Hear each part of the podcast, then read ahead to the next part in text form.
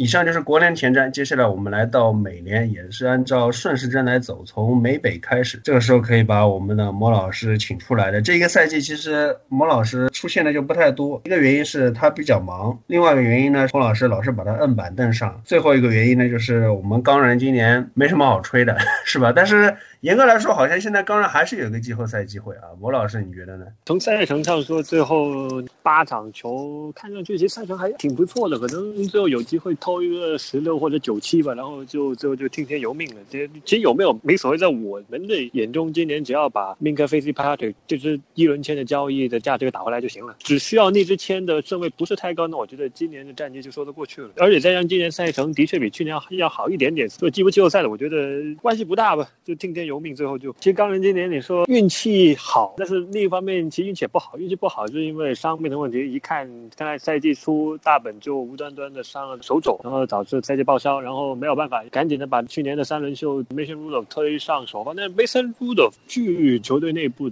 人的分析来说，其实钢人他虽然是三轮签，但问题是钢人内部对他的一个评价是其实到达了可能首轮签、首轮签末段这样的一个四分的水平，因为他在俄克拉荷马州立大。大学的时候，其实他表现也不俗，因为我们知道那两年 OKST 的，再加上他去年大本和 AB 的这种各种纷扰，然后他就退役什么之类的。当时 Mason Rudor 也说过，就假如大本真的退役或者怎么有其他情况之类的，他自己也做好了首发的准备，然后再加上在季前赛表现的确相当好，所以很顺理成章的，我们就照 Mason Rudor，说不定他真的就是未来大本的一个接班人呢。那么这个运气不好呢，另外一个运气不好呢，就是再加上钢人防守组的一些伤病嘛，之前赛季初。损失了 David，然后再加上今年从组长新签下来的曹脚卫 Steve Nelson，今天有些小伤病。另外一个在 DL 上面，像土卫和 Hayward 这两个人也是经常的程度不是太一致的一些伤病出现，然后导致这条防守锋线这表现的稳定性也不是说太强。所以我们在赛季初看到对几支强队的时候，像对这个海鹰，像对当时的四九人以及当时的爱国者来说，其实都是等于一个形同虚设的一个表现吧。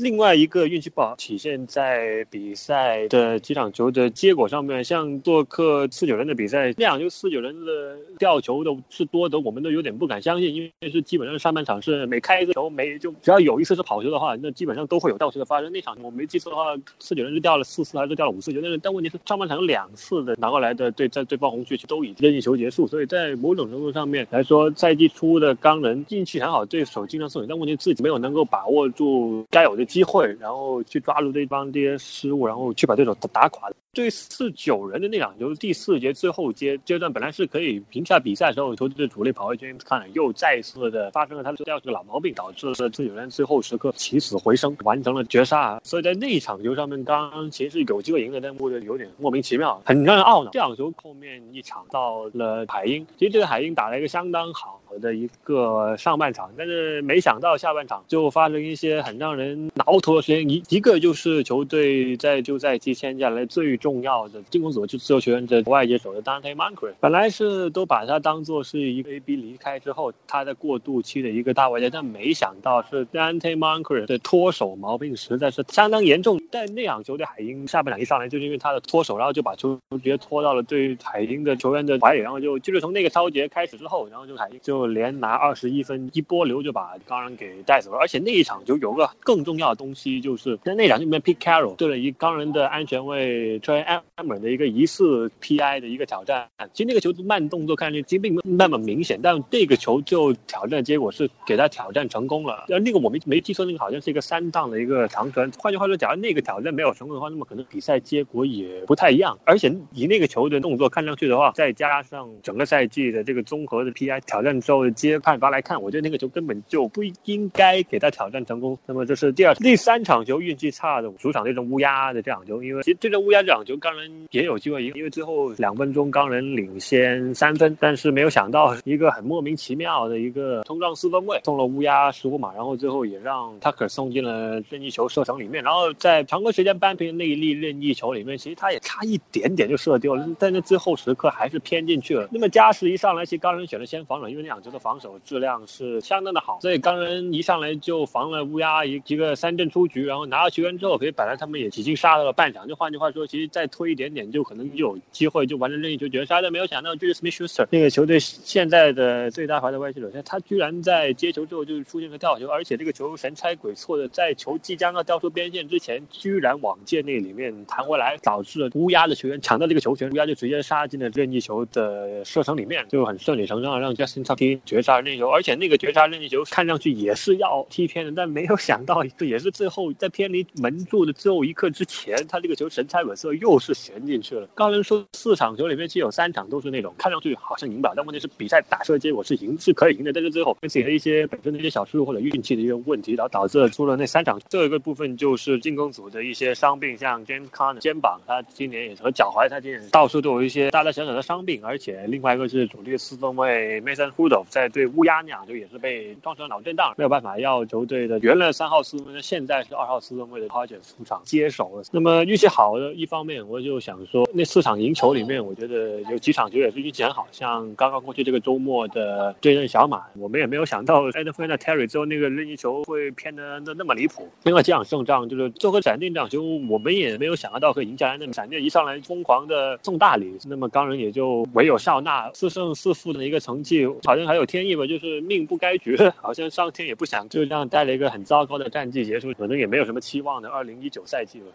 魔老师这个太过分了，红雀只输三分，我也没说什么，然后不给四九人四分，他就吧唧吧唧，这个特别不满意一样。那但是下半赛季的钢人的赛程可能相对来说比上半赛季可能还要福利一点，或者差不多，但反正多少有点希望嘛。但是我们知道美北今年的重点就肯定不是在钢人这边了，是要说到乌鸦。那乌鸦之前赢了爱国者那场比赛呢，就是我们喵老师在成赛早自习里面已经有了一个分析的，就是我这边也想听听小朱。老师，就是你对这场比赛有什么看法？其实美北今年这个悬念远远没有结束啊！上一场结束的悬念可能是布朗实在是太烂了，对吧？可能是他真的是没有这个季后赛的实力。钢人刚才魔老师义愤填膺的啊，爱之深责之切，运气不好，确实四分输给四十九人，两分输给海鹰，三分输给乌乌鸦，这三场比赛都是极其微弱的劣势，然后输掉了，确实很可惜。反过来看，钢人在赢下猛虎之后，他的战略调整很成功，他一点点把。进攻重心转向路面，防守非常强大。他目前的失误转换排在联盟的第二，他一共拿下了二十二次失误，只比爱国者少了五次，可见这个防守组的统治力。所以我觉得钢人和乌鸦之争可能真的要打到最后一轮，不要太看低这支钢人。乌鸦和爱国者的比赛非常精彩啊！之前也写了一个微博，大概分析了一下这场比赛。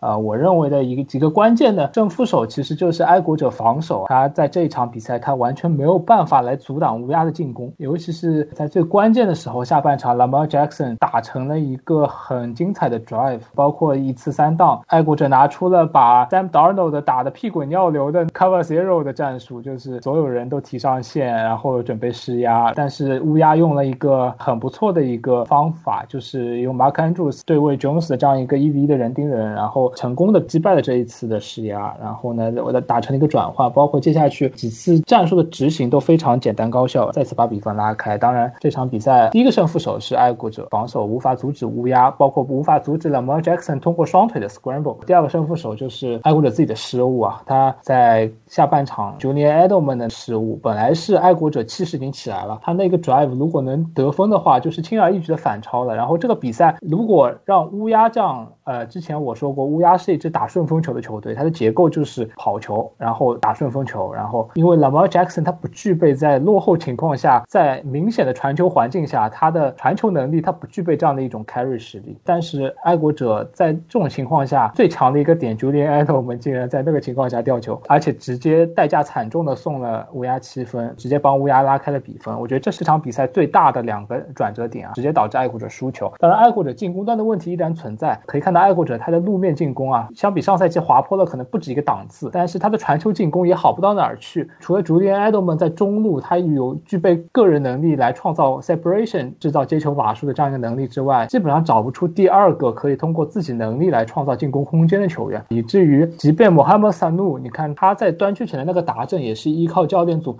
的设计来把 Julian Edelman 拉到同侧，然后在一个 bunch formation 之下，把防守注意。力吸引到这个挪过来的 Edelman 身上以后，通过一个简单的 switch 为穆罕默三度创造出了一个接球的空间。所以说，爱国者的进攻还是一个长线来看比较大的问题。这也看出了为什么 Bill Belichick 他在休赛季他如此顶峰冒险签下 Antonio Brown，他在首轮不知道多少年没有选过外接手的情况下，他在首轮拿了一个外接手，可见爱国者在接球群这样一个位置上是非常值得人人担忧的一件事情。这是长远来看，当然本场比赛来看，我觉得这个锅更多的应该让防守组来背，因为他们既没有防好路面，让 Mark Ingram 冲出了一百多码，对吧？然后也没有限制好 Lamar Jackson，他的双腿 scramble 出很多码数。包括传球进攻，当然也防的并不理想。所以说这场比赛给爱国者敲响了一个及时警钟。对于美联格局来说，这场比赛其实影响并不大。对爱国者来说，输一场输两场，并不影响他最后达到美联头名的这样一个因素。对于乌鸦来说，这场比赛意义重大，首先证明了他可以击败联盟最强的球队。其次，在美联北区的这样一种激烈的争夺中，他又占据了一点点先机。总的来说，我还是并不那么看好乌鸦，因为乌鸦的防守要比钢人差太多了。然后钢人的防守确实是。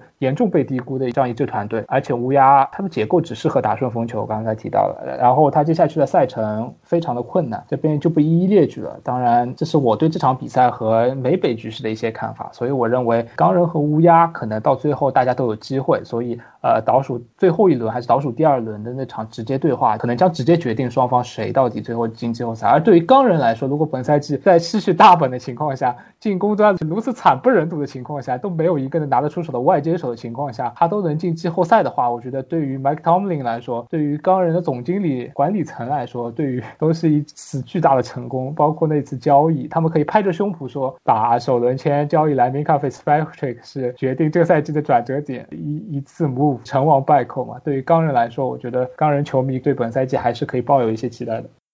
关于乌鸦，我还是顺着喵老师在第九周的晨赛早自习里面提到的一个，我觉得他那个说法挺有意思的。他当时是用一个足球打比，足球战术是有周期的。乌鸦现在这个以跑攻为核心的战术呢，其实也是现在联盟传球当道了久了以后，走一个跑攻的路线打法呢，可能对你们是一个克制，或者说对你们一个不适应。我觉得喵老师这个思路是非常的新奇，我也觉得是很有逻辑、很有道理，因为确实是。现在大家都是因为传球进攻盛行以后，又在那边买技术位的外接手，或者说又重金去砸进攻锋线，包括你要防守，你要就重金砸脚位，导致这些位置的价格都水涨船高。那么我就可以反其道而行之，大家相对来说不是那么很关注这些位置的球员，可能价格就比较低。但是我用这种思路组出来的一个球队，我们可以看到爱国者这场里面为喵老师之前奶过的历史级别的防守组，他对乌鸦来说限制不了。我觉得很体现就是这个。不适应我就不会了。虽然之前八连胜打的都是弱队，但是也没有乌鸦这样的一个打法。那所以他这种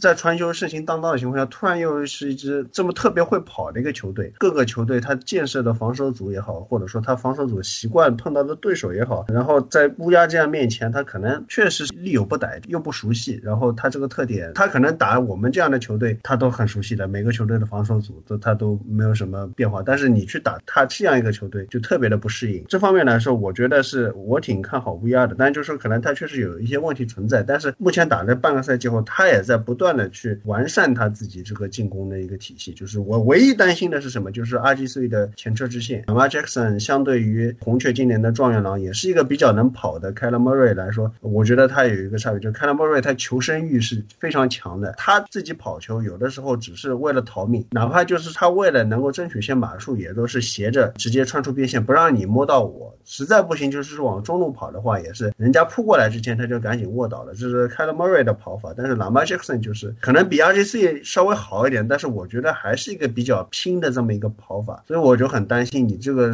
跑的多了，增加了你这个概率，你很有可能会受伤，这个就是你的负担不起的，这个是我对乌鸦的一个担心。但是我认为他们现在这样一个非常有特点的，而且非常有水平，而且对手很难去适应的一个战术会有一个奇效。当然美北这边吧，这还是是魔老师。看过的比较多，你觉得这个赛季现在小朱老师已经这一口奶上了，你们钢人不必灰心，还能跟乌鸦有的一拼。那魔老师你觉得呢？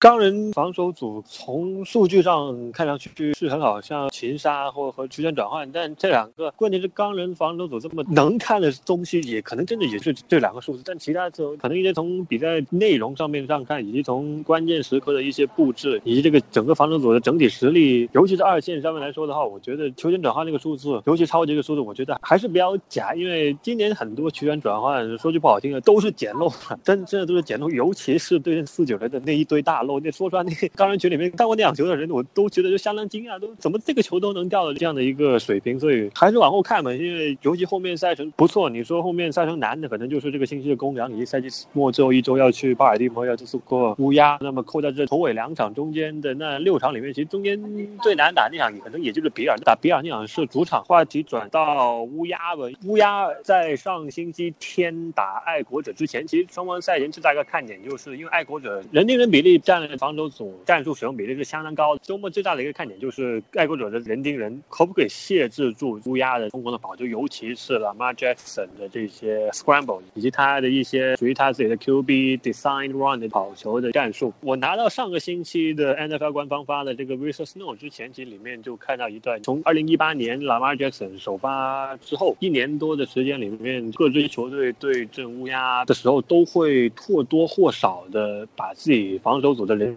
盯人战术的使用比例就是下降嘛。我刚才看了一幅图，过去的这些数据来看的话，今年打爱国者之前，乌鸦一共打过七支球队，而这七支球队里面有六支球队在面对乌鸦的时候，人盯人使用的比例都下降，而且下降的比例都下降了百分之十以上。只有海鹰和酋长是只降了三到四个百分点。这七支球队里面有一支很奇葩的，对阵乌鸦不单只没有减少，反而还大幅提升人盯人防守的比例。这支球队是辛辛那提猛虎，而且他们。提高人盯人的比例还不是一般的多，他还一下提了百分之二十四，那场球是打的挺惨，所以我不知道孟虎在想什么。那么我说回人盯人，因为我们知道面对就是路面进攻很强的球，一一般球队防守组在设定 game plan 的时候，其实一般都不会使用大量的人盯人对阵跑球，因为我们知道人盯人对跑球的话，一旦有一个人没有把洞堵住的话，那么后面就等于是中门大开，就基本上是无人可挡的这样的一个情况。所以一般面对着跑球相当厉害的球队，都会很大量的使用区域防守。因为就希望联防可以起得到一一定的补防以及一定的这情报的一个保护的的一个作用，所以在星期天的这场比赛，爱国者也的确下降了一点点人盯人防守比例，但问题是它下降的不多，也就下降了那么两到三个百分点。所以换句话说，其实从总场球的他们的打的防守的档次来说，两到三个百分点就基本上忽略不计了。所以这场球就导致 Lamar Jackson 和乌鸦的整个冲击的感觉都相当好。Mark Ingram 又留下一百一十五码，而 Lamar Jackson 自己也留下六十十一嘛，就光。路面这两个人加起来送进了差不多一百六十码，然后他们整场就路面也将近接近两百码。怎么限制他冲球？这个的确可能是要面对乌鸦的球队要一个好好想的一个问题。那么你说改回区域防守不是不可以，但问题是今年拉马尔杰的传球准心以及传球的质量比上赛季要大幅度的提升。因为我记得在赛季初有一期节目，就我说拉马尔杰今年进步就就在第一周对阵海豚之后，因为那样我记得很清楚，我当时是详细说过拉马杰森今年的这个传球准心是完是比去年提高了可能不止一个档次，不知道球队后面碰撞球队会不会真的疯狂使用区域盯防？但问题是回到区域盯防现在跑对方，那么他们有可能会再次陷入就像赛季初海豚那样，可能会被马 Andrew、Marcus Brown 还有他们另外一个近端锋 Hayden Hurst 这三人组给打爆。就跟上刚才所说的，乌鸦的这个外界群还是相当薄弱。过去这么多年下来，从 Smith 退役之后，我都不觉得这支球队有有一个真真正拿得出手的大外接。直到今天可能一轮就选了 Marcus Brown 之后麦克班是有这个。潜力成为他们的 Smith 的接班人的，但问题是今年他的伤病以及他的表现的不稳定，再加上一轮区的大外接并不是那么容易有能够即插即用的这个情况下，所以乌鸦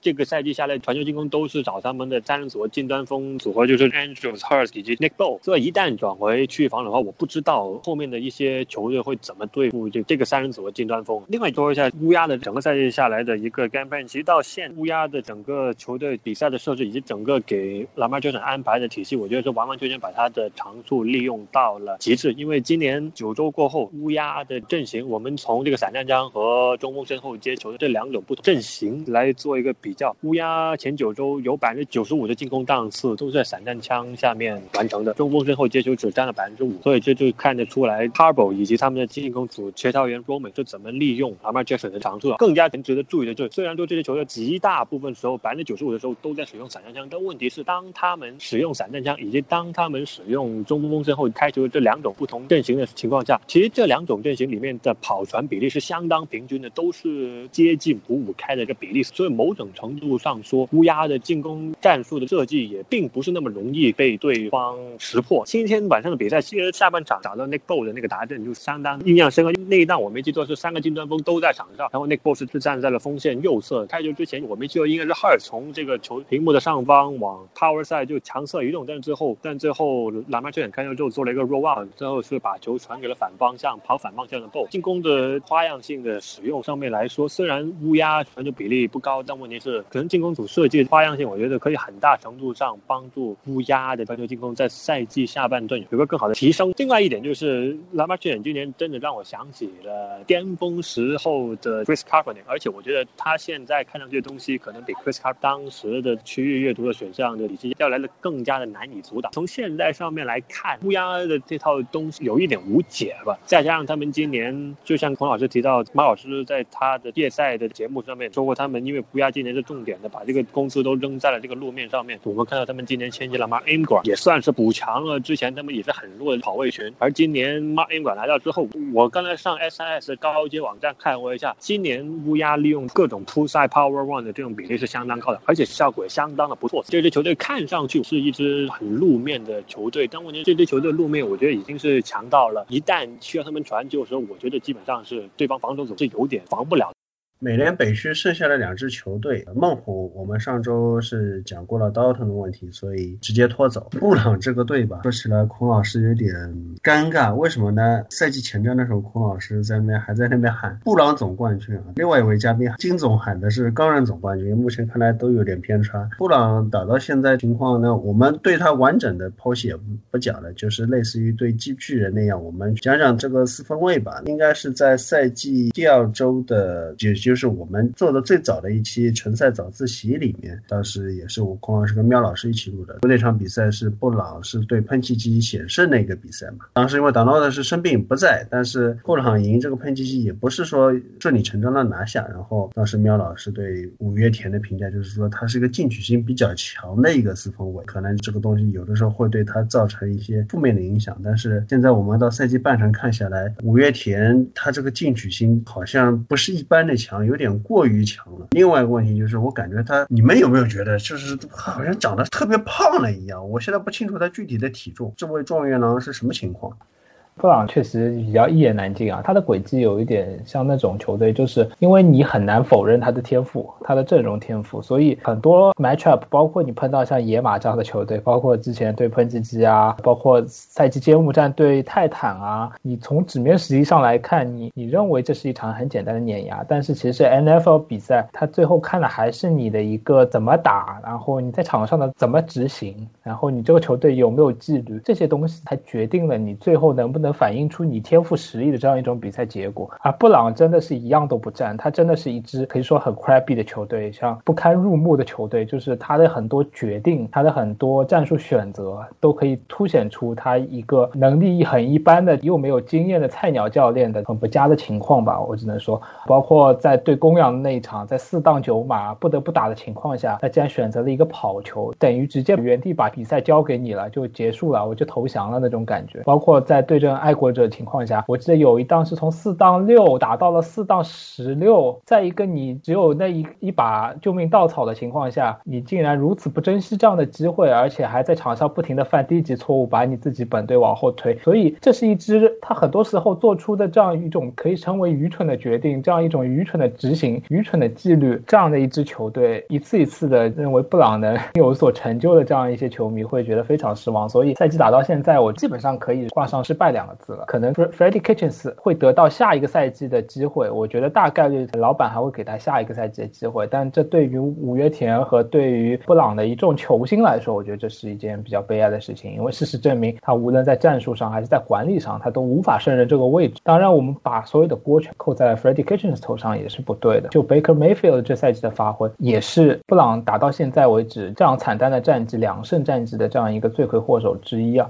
但是反过来看，我为什么说？Baker Mayfield 依然是一个，就纯看作为一个四分卫来说，他依然是一个接近优秀的四分卫。为什么这么说？因为他的很多失误，我们可以拿出来看，他的很多超节都不是因为他自己的问题，而是因为战术选择，包括对爱国者那个超节啊，直接往前一抛，这种球你交给任何全联盟任何一个四分卫去抛都不会被超节。如果他要被超节，那任何一个人去抛这个球，他都会被超节。就我想说，就是其实他打的没有我们想象中那么差，他的很多选择，他球依然准，但是就是这一点可以归结到有一定运气因素。当然，布朗对于外接手的选择也是很让人诟病的，包括 OBJ 他在赛季初他得到球权非常少，包括对 Jarvis Landry 的使用，包括在外接手上他使用了一个我认为在三号、四号外接手上他使用 Rush Antonio Callaway，他也不用 Rashad Higgins，而 Rashad Higgins 在我看来是布朗全队里可能跟 Baker Mayfield 最来电的一个外接手，他总是能在对的时刻跑到对的位置，但是这样一个外接手，他却在队内不受重视，一点点把他的顺位往下移。就像布朗，他会总是会做出很多这样让你从理性上难以去认同的这样一些决定，直接导致他球队的滑滑落到现在的位置。我觉得可能这就是这支球队的风水原因吧，对吧？对于贝克梅菲尔而言，我觉得他现在的心态反而应该放平，他应该一点点不要再去计较这一点点的场外的得失，对吧？和别人。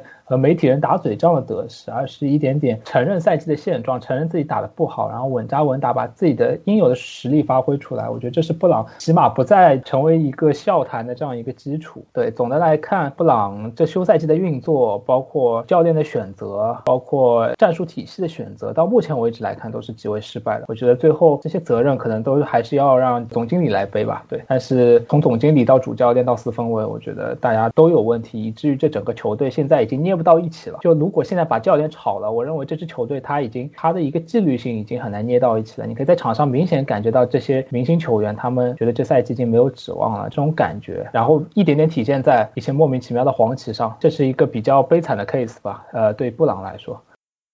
可能真的就是 克利夫兰那个 风水问题。那 Baker Mayfield 的确就像朱老师所说的，他真的没有打的我们从直观数据上面上面看的打的的那么的惨。尤其是对阵爱国者的那个做 pitch 那个时候的超节，因为那个球没记错，应该是要做一个在 Just Web 里面 pitch，就向前把球扔给这个 motion man，然后让他做一个横扫冲球的这样的一个战术。但那个球好像是和 motion man 接球的人好像出现一点错误啊。然后就导致直接把球向爱国者的球员的怀里抛过去。说句实话，真的 j a s Web 这种战术看上去很好打，它的实用性很高，但问题是看上去也很简单打。但问题是我真的很想说，就这种 j a s Web Drag Motion 的这样的一种 pitch 的这种战术，真正要打起来的话，真的没有很眼观看上去那么容易打。就是 j a s Motion 这种战术没有练过，没有经过很长时间的一段默契的话，真的这种战术是完全是打不了。真的要打的话，要么就是出现跳球，要么就是就像 Baker Mayfield 这阵爱国者那家的。这么就那么一个滑稽的一个超节出现嘛，对我拿这句话来给美北结束。之前说孟虎不说，但是我还有有一点我想说一下孟虎的，就一句话我就可以说完了，就是孟虎在上赛季炒掉 Marvin Louis 之后，他们一场球也没有赢过。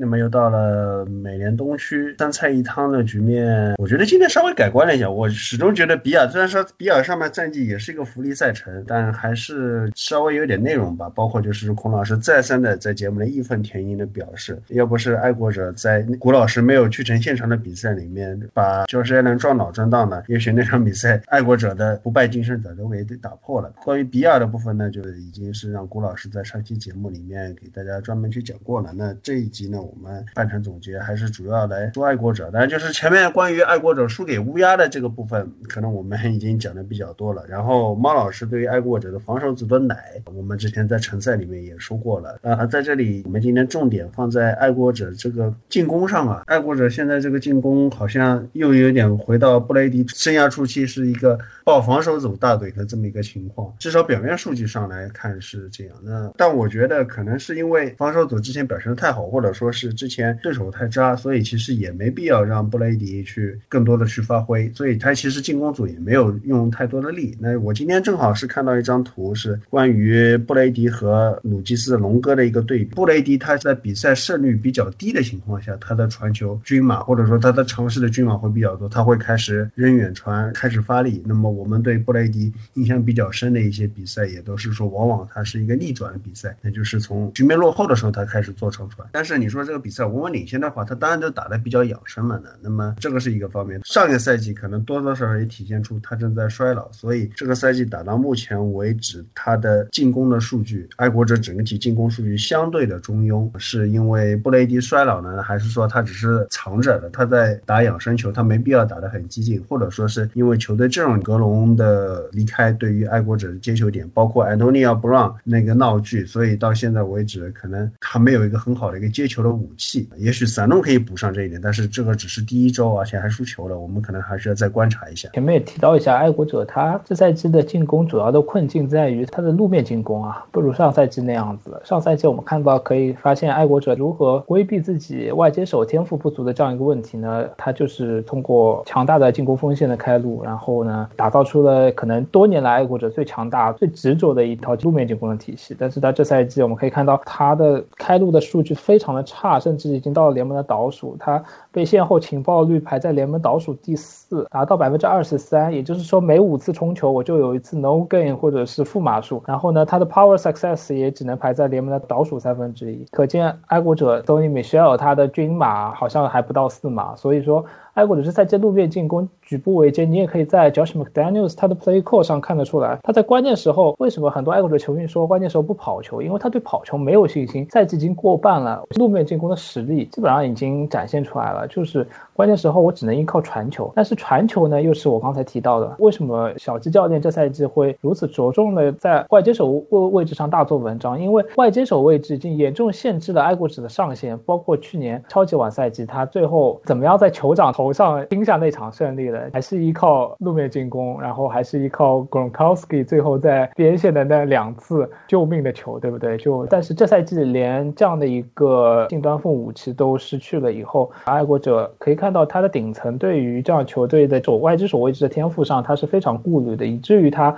不停的在外接手位置上做文章，然后最终还是换了穆哈默萨努这样一个。其实他更多的是列阵在内侧的这样一个在猎鹰定位草接手的这样一个外接手，他当然对于球队是一个很好的补强，但是总的来讲，我刚才说了，爱国者现在唯一具备一 v 一制造 separation 能力的还是 Julian Edelman，他在中路他对空当的一种敏锐度，包括他自己 footwork，他甩开防守的这样一种能力，我觉得在外爱国者可能没有任何第二个外接手能跟他相提并论，所以说。爱国者在这样一种进攻武器极其匮乏又没有路面进攻的情况下，他的 online 在三档长码、四档长码被不停的暴露，只是一种必然的结果，所以会导致他的传球保护看上去也不行了。所以这赛季的爱国者其实问题非常严峻，而这样的问题在联盟最好的、最聪明的教练的脑中，在赛季前就已经浮现了出来，以至于我觉得他他一定会考虑这个赛季到最后，如果我和酋长再碰面，我根本就无法在分数上、比分板上和他较量。酋长不停的能，如果能得分的情况下，我我有什么办法呢？然后他做出了签来 Antonio Brown 的决定，这是一种你可以去探索的这样一种逻辑。为什么小鸡教练他会去选外接手，他会去签 Antonio Brown？目前这个问题实打实的摆在了爱国者面前。不管坊间传爱国者最终决定裁掉 AB，Bill Belichick 有多愤怒也好，这个都已经是过去了。就事实就是爱国者现在就要靠正中这些人，他来打出一套像样的进攻。我们看他他的路面进攻举步维艰。然后呢，Tom Brady。你能否在这个赛季再能创造一些神奇？我觉得让我们拭目以待吧。当然还是要看爱国者的防守组究竟能把球队 carry 到一个什么高度，是不是真正能在季后赛中面对马 Holmes、面对 Andy Reid 的 high power offense，他们能展现出像前几周虐菜那样的一种统治力？那我觉得这个都是我们可能下半赛季值得观察的一些点。当然，下半赛季看到爱国者赛程他会一点点变得难起来，打完乌鸦以后，他还要下一场打老鹰，国联的一些更加困难的对手会一点点浮出水面。这是。之后对爱国者来说是真正的考验越来越多了。随着赛季的进行，很多人对爱国者，包括还要打牛仔，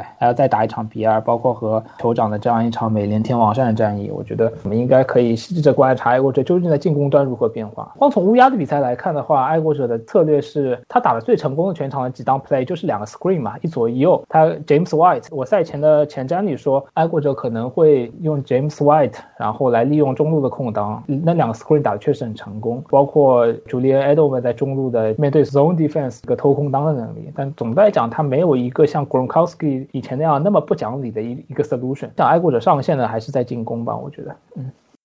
进攻的确是困扰着爱国者今年很大的一个问题。我真的觉得今年的爱国者的进攻组应该是我自从开始看球来可能打的最糟糕的一年的爱国者的进攻，这是我自己的直观感觉。有几点我想说一下，他的一个进攻体系变化。上赛季他们有 Josh Gordon，前半赛季他们传球进攻打得相当好。那问题是上赛季是 Gordon 受伤之后，赛季中段第第十周附近受伤之后，整个下半程爱国者就变成一支相当依赖跑球的这。进攻球队，因为他们下半赛季使用了相当多的 twenty one personnel 的战术，无论是他们在上赛季赛季末，还是在季后赛前面几场对闪电。以及对球场里面，我们都可以看得出，他现在路面进攻是相当的成熟的。再加上到超级碗也是这样，差不多类似的一个进攻局面。这问题是，我觉得上赛季他们下半赛季跑球进攻打得这么好，觉得最重要一个原因还是回到刚才小朱老师说的，就 Gronkowski 的在不在的这个原因所在。因为去年下半赛季 Gronkowski 在的情况下，他经常会使用很多的像这种 one 或者这种 gap play，就是让 Gronkowski 列阵在锋线的强侧，或者是让他列阵在锋线的后面。就我们战术上面所说。的 backfill，然后是开球之后呢，锋线呢会有人故意放掉第一层的防守端，然后呢锋线去第二层去做 b 然后呢去把锋线上面的防守端去漏给广康里，或者是站在 backfield 的权位，或者是另外的近端锋去让他去做一个阻挡。所以那种 one foot gap play 在上赛季是打的相当奏效。主要的原因是，我觉得最主要的原因是对方防守组比较忌惮广康里会不会有任何的这种 fake crack，就是假装做 block，但是但是就实际。上是我不做 block，我是脱离接触，然后绕到后场去接球这样的态势。但问题是今年管康也不在，所以换句话说，可能各支球队对于这爱国者这种，尤其是 I formation 情况下的这种冲击，我觉得是都可能有比较大的把握。就知道我知道，就你一定是要么就是跑球，要么就是一个很简单的 pre action draw back，然后就是找 element 这样的一个战术。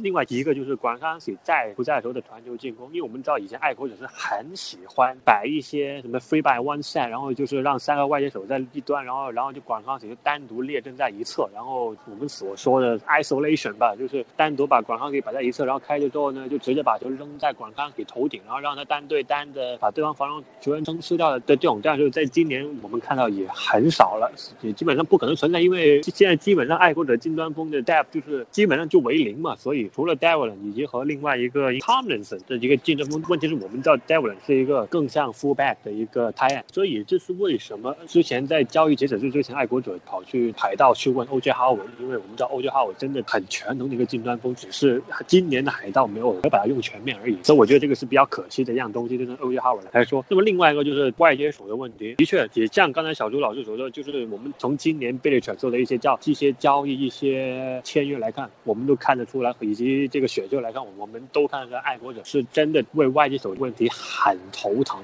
无论是赛季初真的是赌博式的签下了 Antonio Brown，再到现在以二轮签买了 Maham Sanu，但问题是这好像除了 Antonio Brown 之外，真的好像都没有一个人可以真真正正是可以做得到爱国者这么多年来都想要寻找一个真正大外接的这样的一个角色。我们之前看过热图，看过 Maham Sanu 的一些在猎鹰时候列阵图以及一些他跑的路线图来看，其其实 Sanu。的列阵情况以及他跑的一些路线，其实和 Josh g o r d 两个人其实没有什么差别，两个人可能真的就是同等代换，可能就是三诺比 Josh g o r d 要更加健康，要更加听话一点，可能在这个偶尔可以在外侧带来一些惊喜。其实两个人真正在战术上面差不算大，但问题是爱国者现在一轮就他们的 Harris 要回来了，所以我们也比较好奇看 Harris 这个康复以及他这个比赛效果会是怎么样吧。所以我觉得从今年爱国者整一个的。进攻表现来看，今年的爱国者很像一五年的爱国者。就一五年的爱国者，就是当年他们每年就在输野马的那一年。当年爱国者也是没有跑位，当然他们现在今年有，但问题是外和米少两个人跑不出来。再加上那一年和现在的外接手也是差不多情况下，再加上没有广康，所以我觉得今年和一五年爱国者真的真的在很多方面进攻组，我觉得都很像了，真的。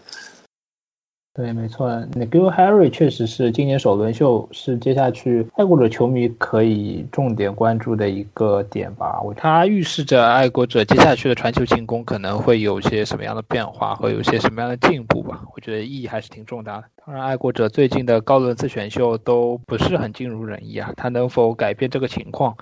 一鸣惊人，我觉得大家拭目以待。剩下的两支球队，因为大家也看到他成绩的问题，所以我们就直接拖走了。来到美联南区，这个又是一个比较令人感觉尴尬的，因为我们在录美联前瞻的时候，当时我们还没有想到 Andrew Luck 会这么样的突然的离开。当时金总也是非常有自信，是说这个分区肯定是小马的了啊。他甚至还认为发挥正常的情况下，休斯顿德州人可能他在拿不到分区冠军，他抢外卡也抢不过美北的球队。但是目前为止看下来，没有 Andrew Luck 的美联南区也不是说顺理成章的就落到了休斯顿德州人的手里。一方面是因为小马并没有缴械投降，甚至可能看上去他还是最强的一支球队。另外一方面是美洲虎在请来了圣尼克以后，然后圣尼克在第一场比赛不幸挂掉以后，他们的小胡子四分卫明秀打的竟然也挺不错。我们还是先从小马在换上了 Brissett 以后，目前为止这个球队的状况怎么样说起？小马还是我刚才提到了，我国联我比较相信老鹰，美联我就比较相信小马。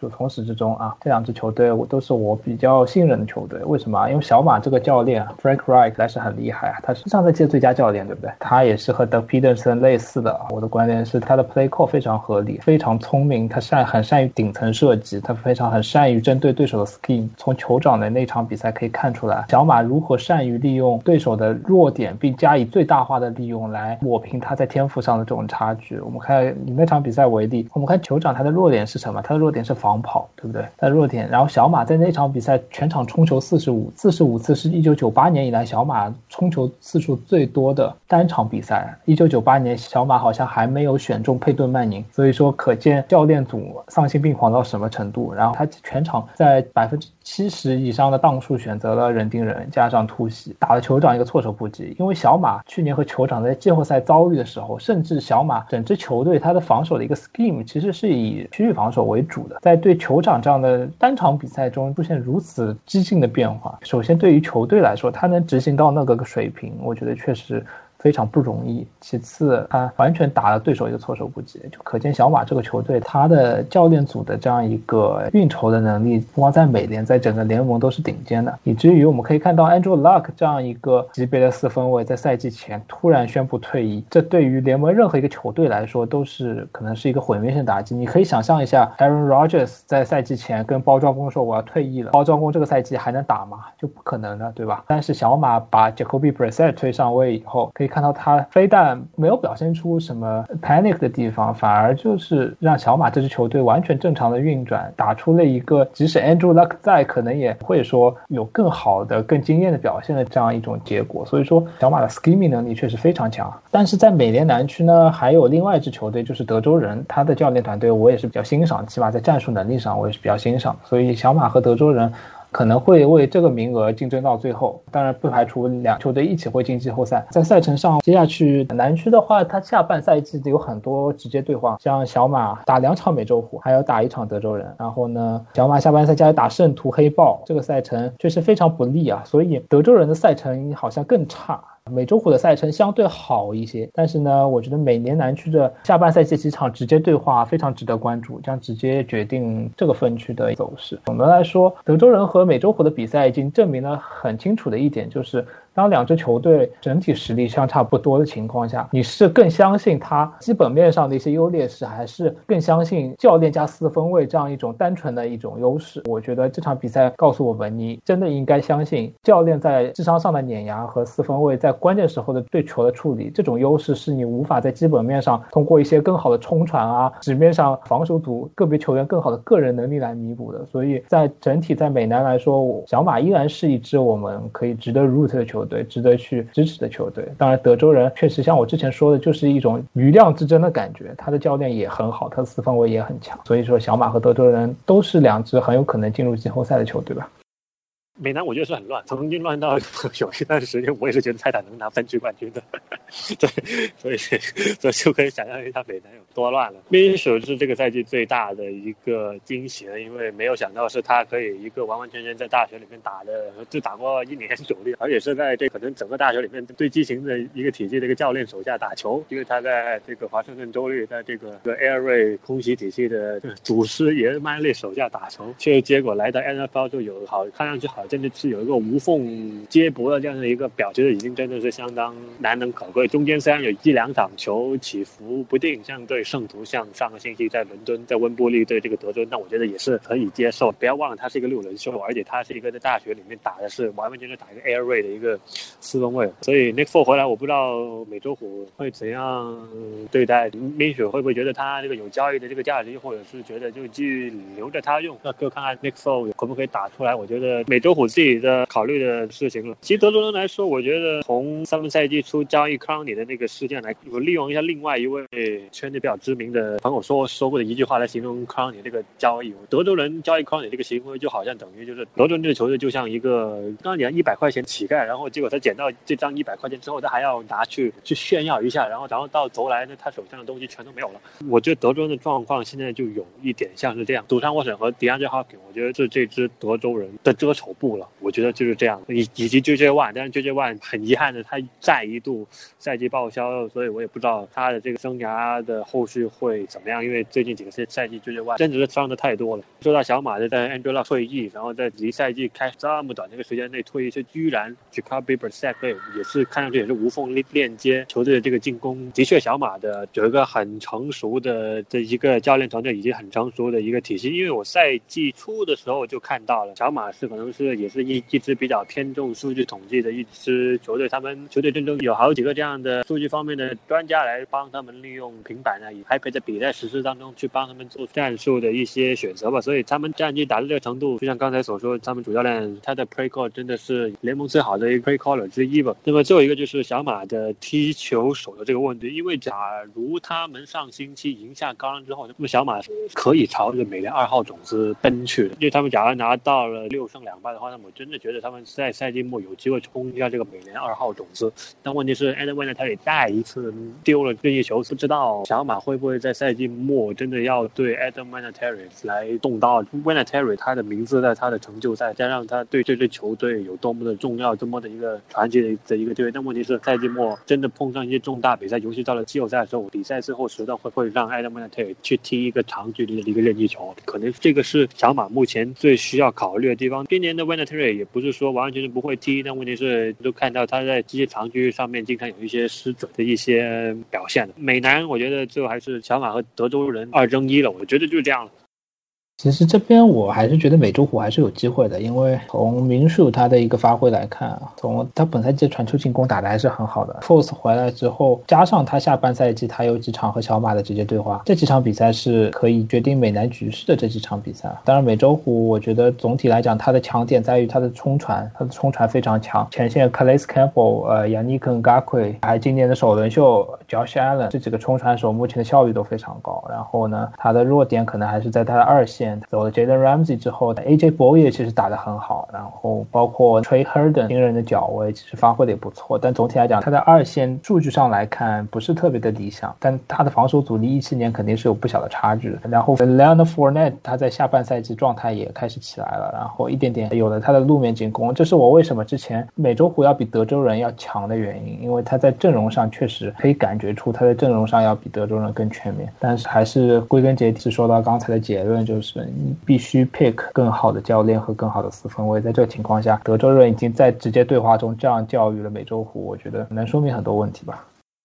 那美联坛区讲到了三支球队，前面有几个分区我们直接拖走了一个球队，但是在美联南区呢，因为一方面是大家战绩比较接近，另外一方面真的是有，包括莫老师在内，在赛季早些时候会觉得泰坦是很有机会的这么一支球队，但是现在打下来为止，状况也不是特别乐观，尤其是他们看样子是要把马里奥塔给放弃掉了，然后替代他的是谁呢？又是大家比较熟悉的从海豚过来的 Tanny Hill 谭小山，莫老师你。看到现在目前为止，你觉得泰坦还有没有一个机会？或者说，你就放长远一点，我说今年咱就拖走了，但是他在四分位上这么一个调动，会不会能够让他在几年之内有更多的机会？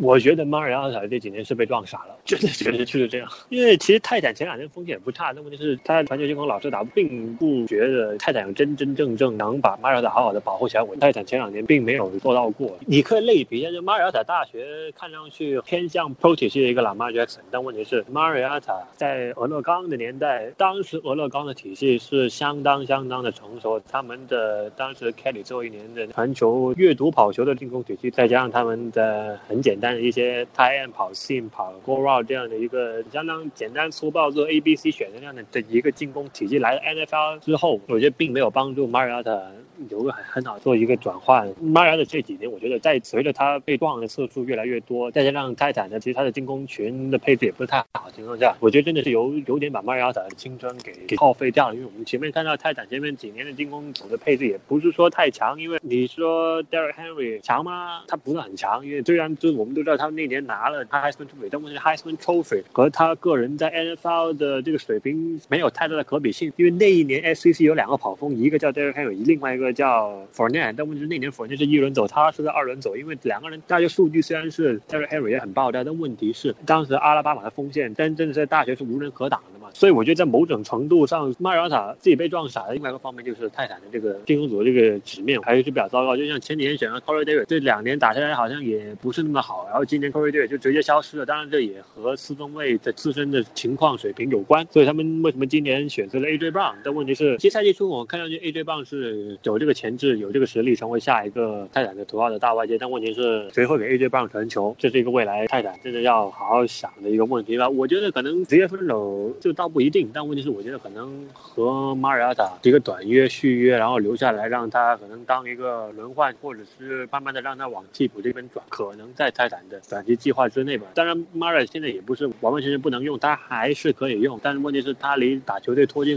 季后赛的这个水平，我觉得是有点是有一定的差距。我不知道他今年他是什么时候自由球员，我忘了，他好像是有个第五年的选项。对他今年第五年选项的，他今年就是自由球员。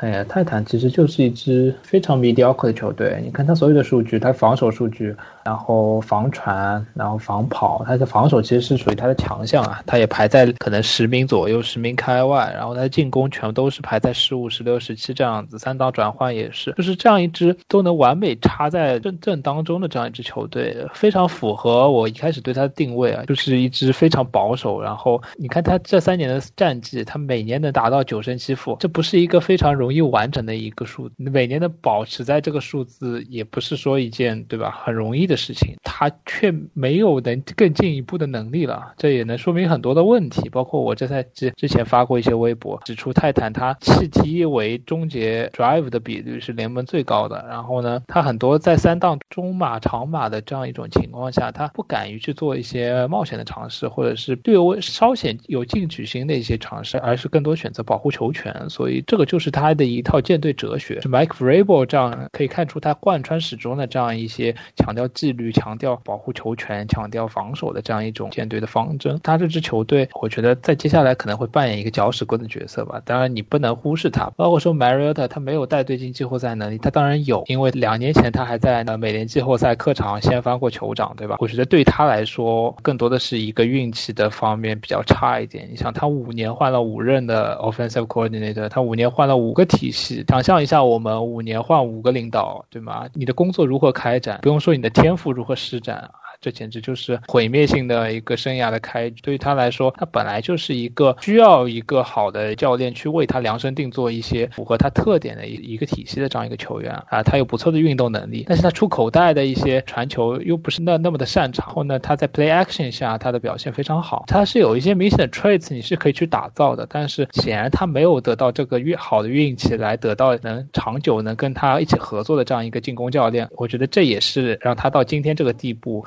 一个比较重要的因素吧。当然，我们看到 Ryan Tannehill 他在上场以后，他本赛季啊打出了一个非常不错的表现啊。打到至目前为止，他是六个达阵，四个超节，然后传出九百八十码，用了四场比赛就传出了九百八十码，传球评分达到九九点七，这是一个非常合格的首发数据。所以我们看到泰坦他的进攻其实是有办法的，就是建立在 Derek Henry 不停冲球的情况下，然后他可以打一些 play action，他可以打两个近端锋 set，然后让两个外接手啊交叉或者是往深远跑的一些。战术，我们可以在泰坦打黑豹的比赛中也可以一见端倪嘛。所以这支球队他换了四分卫以后，给了他一个新的一个动力，所以我们也很好奇看他下下半赛季他究竟在几场美男的直接对话中对这个分区的局势产生怎么样的影响。当然，总体来讲，我认为德州人和小马的教练组的他这样一个水平，显著的碾压泰坦和美洲虎的。包括看我文章的朋友应该知道，就是泰坦这赛季在特勤组上的一些决定啊，就做的非常的也是特别的搞笑。就是当你一个踢球手一场比赛已经踢掉两三个的时候，你在最关键的时候还把他派上去让他踢。包括你明明领先的情况下，在四档，然后你摆出一个假踢球，然后让你老迈的气踢手带着球去突击，然后被打成了吊球。这些很让人啼笑皆非的一些决定，显示了这样一个教练组他在跟小马和德州人近距离拉。剧的时候，他缺乏优势，这是我个人比较相对来说比较看衰泰坦的原因，因为他就是一支九胜七负的球队，就是一支七八九胜的球队，他没有能力往上走，所以我觉得，当然他在防守组还是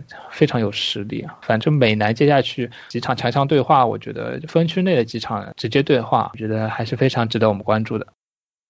最后就轮到了美联西区，上个赛季风生水起的酋长和拿了 MVP 的马霍姆斯，这个赛季也加入了首发四分卫缺阵的大军。当然，就是他他受到影响还比较少一点，就是三周他就可以回来了。在这三周里面，酋长也就是输了一场球，然后看看这个情况还可以接受。在美联西区的统治力仍然不可动摇。在讲国联的时候，咱小朱老师就不客气的、很有自信的，就是说我们圣徒是要奔着。白威克去的那酋长今年在美联，可能大家目前为止大家只有爱国者比较好，其他球队都比较菜，或者说不是那么有统治的情况下，酋长能不能赶一赶进度，继续的把白威克的优势像上个赛季一样拿到手里呢？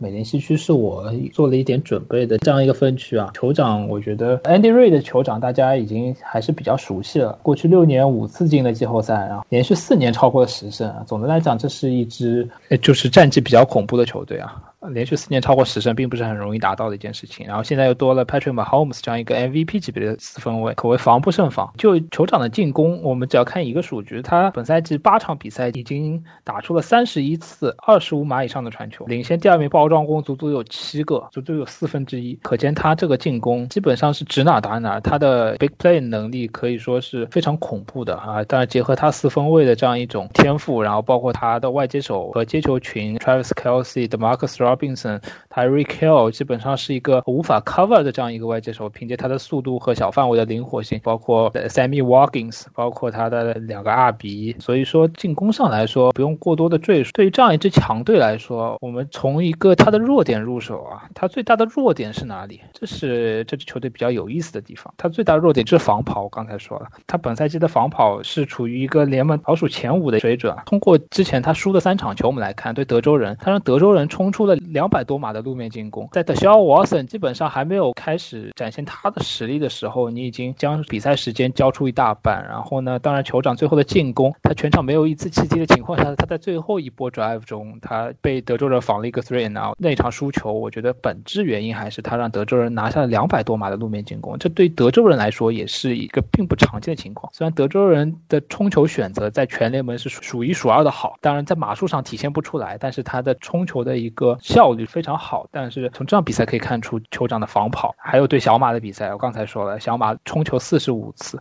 一场比赛冲球四十五次，是一九九八年以来最高的，拿下了一百八十码。基本上防住酋长最好的办法就是这种办法，就是让马 Holmes 站在场下看比赛的这种办法。所以说，酋长的防跑直接导致他输了两场比赛。而对包装工的比赛，刚才谈包装工的时候也提到过一次，就是这场比赛的关键点在于罗杰斯他最最后时刻那个神来之笔，包括小马 Coin。那个关键的吊球，包括 Aaron Jones 七次接球一百五十九码这样一个对他的特殊的使用，让酋长防守组完全难以招架，而不是输在防跑。这场可以说他不是输在防跑。然后最最关键的是上一个周末，酋长的防跑回来了。我看为什么？他对德州人，他对维京人，维京人本赛季他拥有联盟第一跑位 Devon Cook，对吧？Devon Cook 场均百码，均码过五，但是他在对酋长的比赛中，他仅仅冲出七十一码，均码三点四，这对于他赛季的平均表现来说。是个巨大的滑坡，这也对酋长赢下那场比赛来说是一个重要的推手。当然，另外一个推手就是酋长的那个九十一码冲球。我这周的文章还没写出来，但是 Damian Williams 的那个九十一码冲球，不知道两位老师看到没有？就是 Damian Williams 本赛季单场的最好的一个数据是七次冲球三十码，但是维京人从第三周开始没有放出过冲球达阵，但是在那一档他们直接让 Damian Williams 跑出了一档九十一码冲球达阵，那一档冲球达阵是酋长队史的最长的冲球记录，可以说酋长赢下那场球绝对有这档的一很大的运气因素。但是反过来讲，如果没有他们在防跑上的一个突出进步的话，他们是不可能赢下维京人这样一个强大的对手的。然后我们去找这其中的原因，为什么酋长这样联盟倒数前五的防跑会在瞬间变得那么强大？只能归结到一个人身上，那就是 Chris Jones。酋长他迪兰的核心就是这个 Chris Jones。Chris Jones 上赛季在美联决赛我们也看到了，他具备一个人单手摧毁爱国者 online 内侧的这样一个能力。他在回归第一场，他不光在防跑方面打出了统治表，在冲传也打出了统治级的表现。他三十二档冲传，七次施压，一次擒杀。可以说，Chris Jones 的回归让酋长的整体实力直接上升了一个档次，以至于他防跑的弱点可能在接下去的比赛中得到了极大的弥补。所以，我认为酋长进入季后赛基本是不成问题的，而且他有很大概率能拿到二号种子或者三号种子。但是我比较看好他能拿到二号种子，加上 Patrick Mahomes 的回归，这样一支酋长在美联，我觉得是除了爱国者以外，他是可以独步的这样一个实力。这是我对酋长的一一个分析啊。其实其他三队好像也也不是太多东西值得讲。我觉得闪电今年问题是在他们的进攻上面，那范国人的后奥的确是完完全全不单只是把闪电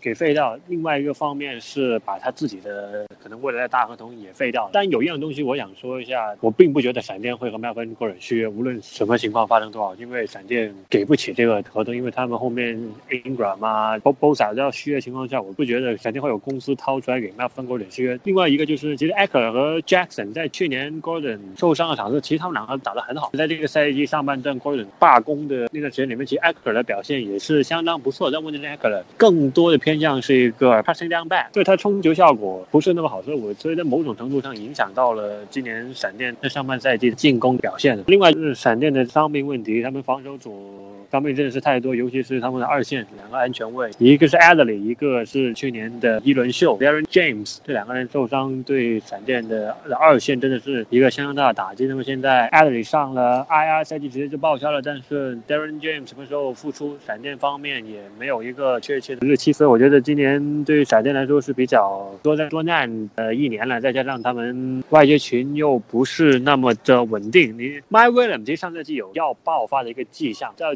今。年年初级他也打的挺不错，但问题是还是好像回到他一七年的那个样子，就是一会儿行一会儿不行，这样不稳定的表现。让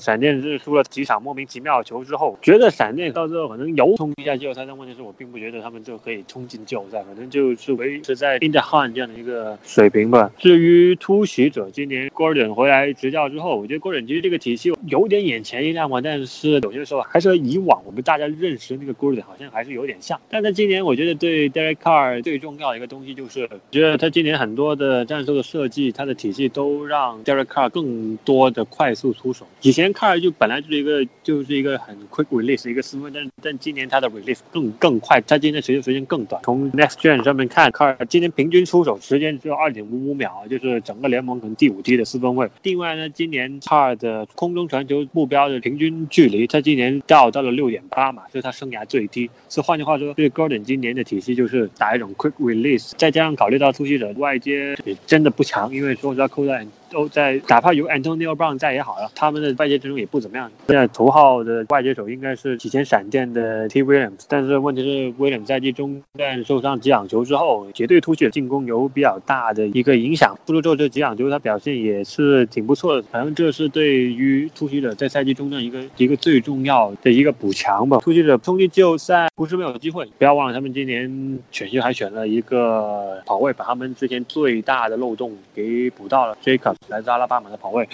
总体来慢慢看吧。反正我觉得突袭者也是一支，在现在来看，我觉得是也是一支天赋比较平均的球队，看上去是比较假，再加上看上去 Gordon 的这个带出来的东西，我觉得我也不知道怎么说，反正我是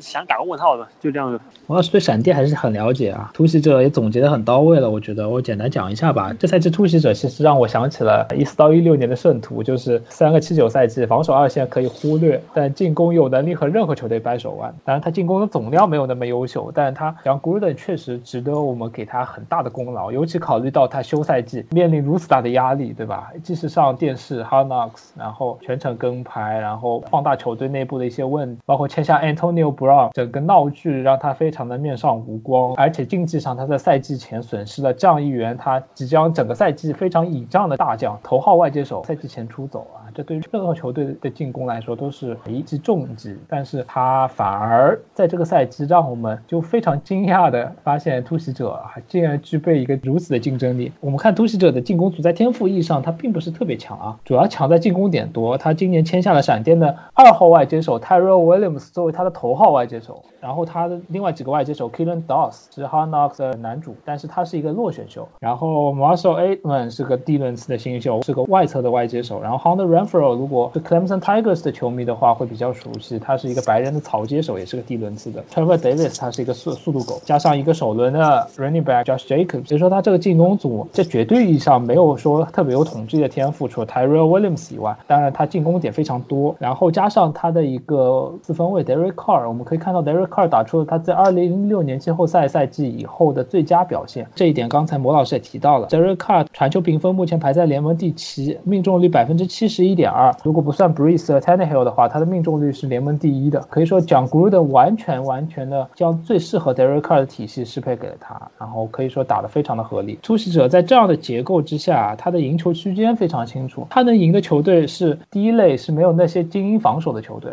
以至于他的进攻组能刷很多分，然后通过对标取得胜利。第二第二类球队是那些进攻极差的球队，包括像他之前客场赢下芝加哥熊，证明了他在自己的防守几乎可以忽略的情况下，他能赢下那些进攻极差但是有很好防守的球队。他最后还是硬啃下来了芝加哥熊。除了大比分输给酋长和维京人之外，他揭幕战赢了野马，然后和雄狮的比赛属于典型的对标，就是上周末的比赛。雄狮也是一支没有防守的球队，和突袭者特别喜欢打仗的对手啊。包括他客场对阵包装工的比赛，之前也说到，为什么包装工是一支战绩大于实力的球队？因为他在对突袭者的比赛里，即便他整场场面碾压，但是其实他的优势并不大。如果 Derek Carr 在端区前的那一次次冲球他不失误，他犯下了和两年前对牛仔那场比赛一模一样的失误，他在端区前把球直接脱手扔进了端区，造成了 touchback。如果那个球他能得分的话，可能包装工最后只有一个达阵的优势。包括他的客场战胜熊这样一场比赛，对突袭者来说，我认为他这赛季还是有很大的一个季后赛的一个可能的。看他接下去他的赛程只有三个对手，接下去将两战闪电，然后还要打一场酋长，其他对手我觉得都是他的赛程优势非常大，所以在四胜的情况下，他现在是四胜还是五胜的情况下啊，我觉得突袭者是美联一支非常有机会进季后赛球队啊。如果进突袭者进了季后赛，说实话不要惊讶啊，这一点我相信包括我在内没有任何。人在赛季前敢设想，这样一支马戏团一样的突袭者，他竟然具备进季后赛的实力，包括其他的一些数据，他的三档转化百分之四十九点五啊，联盟第二，他主动失误只有七次，联盟前五少，这都可以看出这是一支非常 well coach 的球队，给 John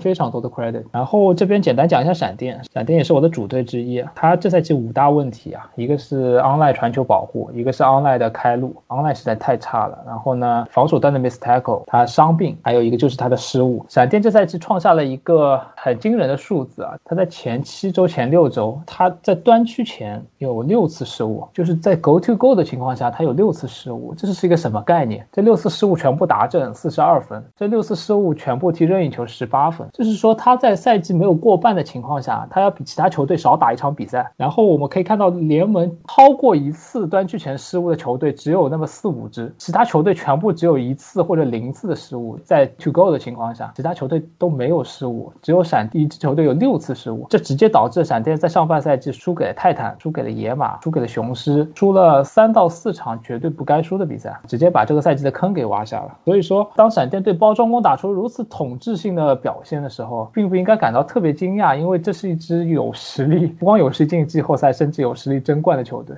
Aaron Rodgers 他在第三节。他的第三节每一次 drop back 平均 drop back 就是每一这个传球档的平均码数是一点八。闪电基本上在防守端是统治了包装工的进攻组，可见闪电在伤员回归以后，在球队找到了自己的真正的一个方向的时候，在球队不再犯这种低级错误的时候，在两大明星冲传手都回归的时候，他是具备一个 legit 的 playoff contender 的实力的。但是这边画风又要转过来，我并不看好闪电能进季后赛。为什么？因为他赛程最好的部分已经过去了，真正的闪电。回来了，但是回来的有点晚。他下半赛季两场对酋长，两场对突袭者，这四场相是分区内的血战，而且现在的胜场数并不占优。另外，他还要对场维京人，所以说对闪电来说，可能这个赛季非常令人心痛。上半赛季那么好的赛程，结果四胜五负，到下半赛季将要遇到非常强的对手的时候，是不是能够再像上个赛季一样连克强敌？我觉得两场对酋长，两场对突袭者，他起码得赢下两到三场，他还有一点点机会。所以说，可能。对于闪电和 Rivers 来说，这又是一个比较失望的赛季。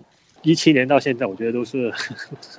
呃，运气太不好了。就就像你看，一七年无端端的把 Lambo 换掉，然后换了啊，这个真的踢球手，对，太伤了。然后一然后看一七年的踢丢了多少在最后时刻的这种扳平或者制胜任意球，而且问题是 Jesse Lambo 真的一点都不差。对，他已经在美洲湖坐稳了三个赛季的先发，然后闪电不停的在那换踢球手。对，只去看 Lambo 这换了多少个踢球手，而且这几年闪电出了太多。那种 one possession 之内的这些比赛，所以可能这些 one possession 的比赛都赢了。那一七和一八年战绩就是两码事，就是行行。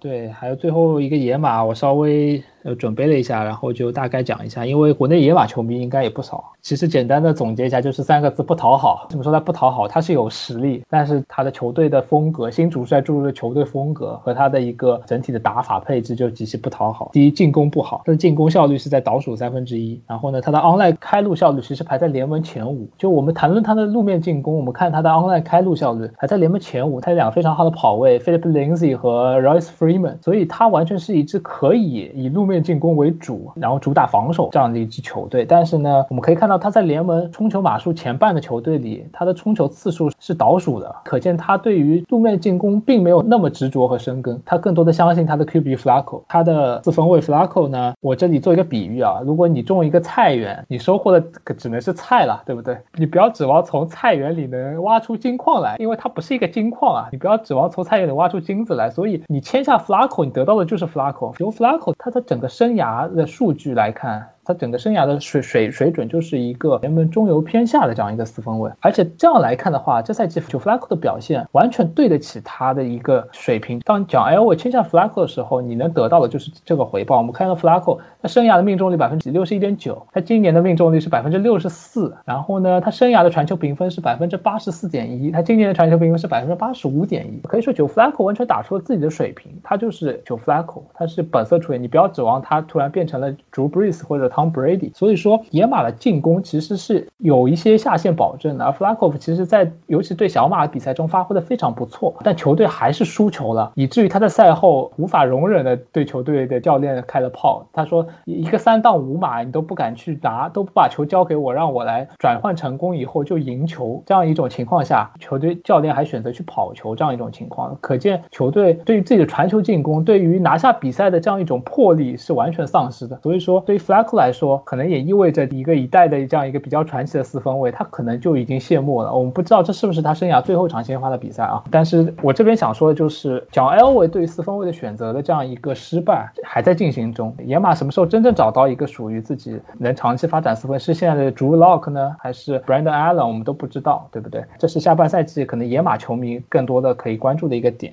第三点，他的是他的防守啊，他的防守实在是非常的不讨好。为什么？我们看到上赛季 Vic Fangio 他的一个防守雄。队的防守呼风唤雨啊，联盟最强的一个制造球权转换的防守。这赛季到了野马，其实并没有改，野马的防守依然是联盟前五的二线。他将对手的四分卫传球评分限制在八十三点三，对手的三档转换是联盟的第七底。但是恰恰是这些很好的数据体现出了另外一个反差，就是他仅仅制造了十次的球权转换，这对于他的一个防守的水平来说，这个数字是过低了。至于我们说他不讨好是。他是一个很稳扎稳打的防守组，很有实力限制对手进攻组的这样一个防守。但是呢，在最关键的制造 bonus 的阶段，他没有这种制造球权转换的能力。一方面和他主教练灌输的这种思维有关，一方面和他二线缺少天赋有关。Vic Fangio 他上任的发布会，他讲的第一句话是什么？我们要橄榄球是从每一次 tackle、每一次 block 为基础进行的。这项运动再发展五十年、一百年，它也不会变，它也是有每一个 block、每一个 tackle 作为基础的。可见他是一个极其 old school、从基础出发的这样一个防守教练。所以我们可以看到，野马的防守组打的就是稳扎稳打，就是寸步不让。二线极其的有纪律性，但是呢，它缺少一点讨巧的地方。所以我们看到野马很多比赛都是在毫厘之间输掉，包括和包装工的比赛之前提到两次失误直接将比赛葬送。其实他在场面上和包装工不相上下。另外两场比赛就是可能两位老师都还记得，最后一分钟内的两个任意球绝杀，对吧？当你一个赛季输掉这样三场比赛，可以说他现在两胜，你也可以说他轻而易举就可以五胜，对不对？所以野马这支球队，我认为它是一支有潜力进步，进攻端它可以更多的跑球，防守端它可以打得更加开放一些。但是呢，他打得非常不讨好，以至于赛季可能已经无望。接下去我们可能更多的关注点在于 Drew Lock 究竟能今年的新秀四分卫究竟能发展到一个是不是能拿到上场机会，是不是能打出一些亮眼的表现，让野马球迷对这支球队的未来可能会有一些更多的期盼吧。美联西区，我认为酋长肯定锁定一个季后赛名额，然后第二个名额闪电有极其微弱的机会，但是我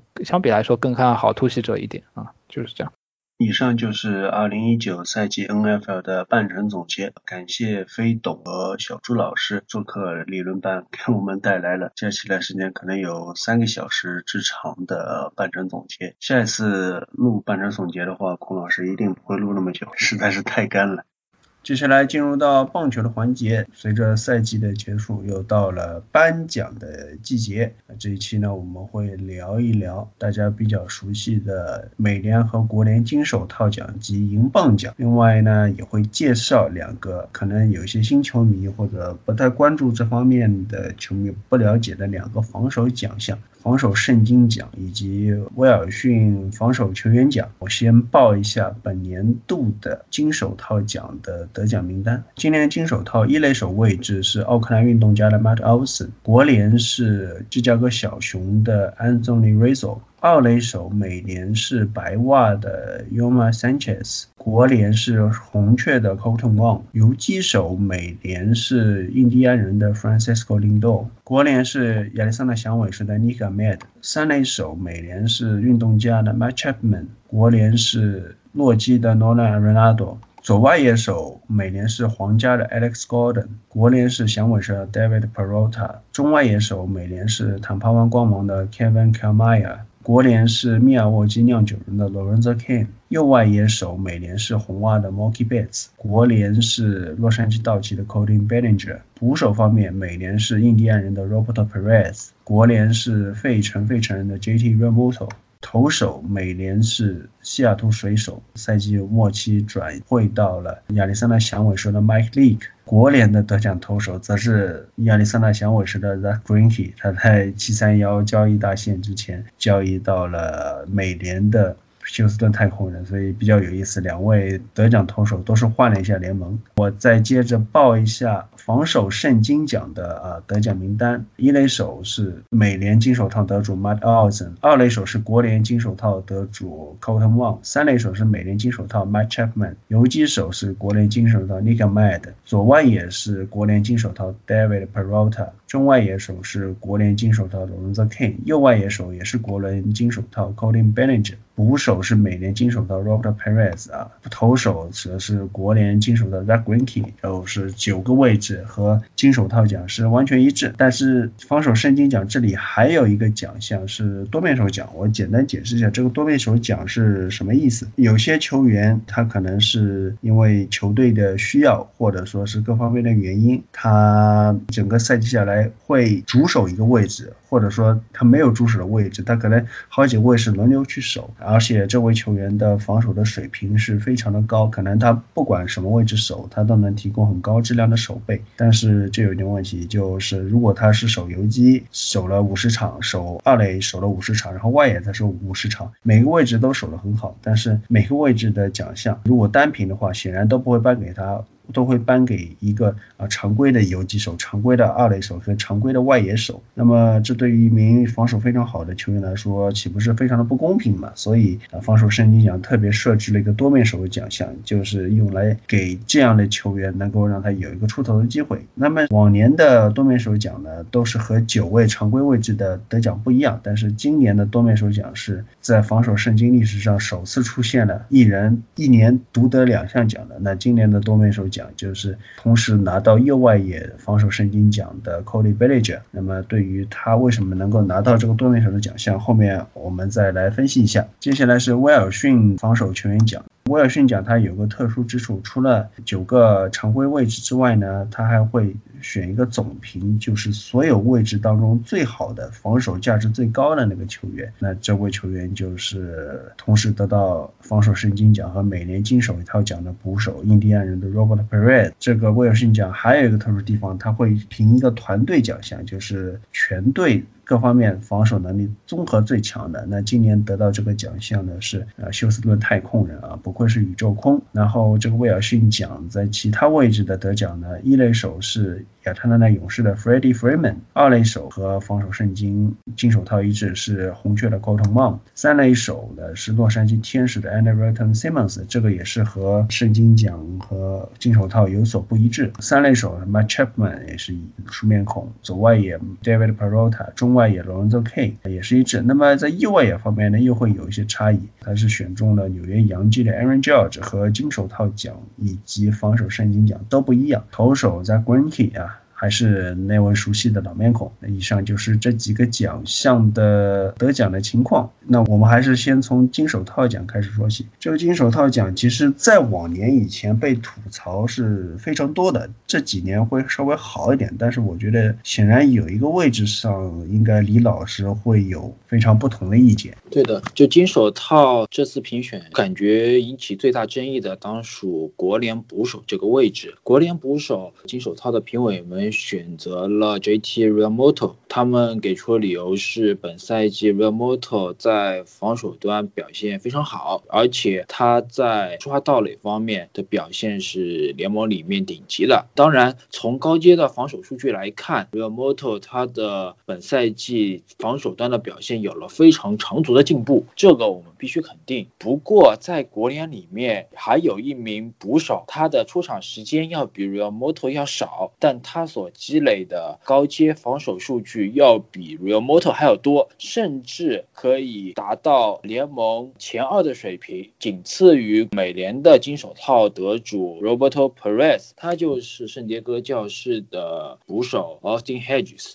在赛季接近尾声的时候，有记者采访过 Austin Hedges，就您大家都知道，本赛季您的防守表现非常非常出色。不过，相比较于你的防守表现，您的打击这个表现就非常糟糕了。他们有记者就直接问他说：“你觉得你这个糟糕的打击表现会不会拖累你的金手套选情啊？”当时 Hedges 还是比较有自信，觉得不太可能，因为他防守。方面表现很好啊！从高阶防守数据，我们就拿一个作为例子吧，就是一个赛季里面，作为捕手，你能为球队守下多少分？Real Moto 是守下了十一分，Hedges 为球队守下的分数直接翻了 Real Moto 一个倍，二十二分。而且 Hedges 由于他的打击表现其实真的是不忍足视啊，所以他出场的次数要跟 Real Moto 比起来要少得多。教室实际上是由 Hedges 和另外一名捕手。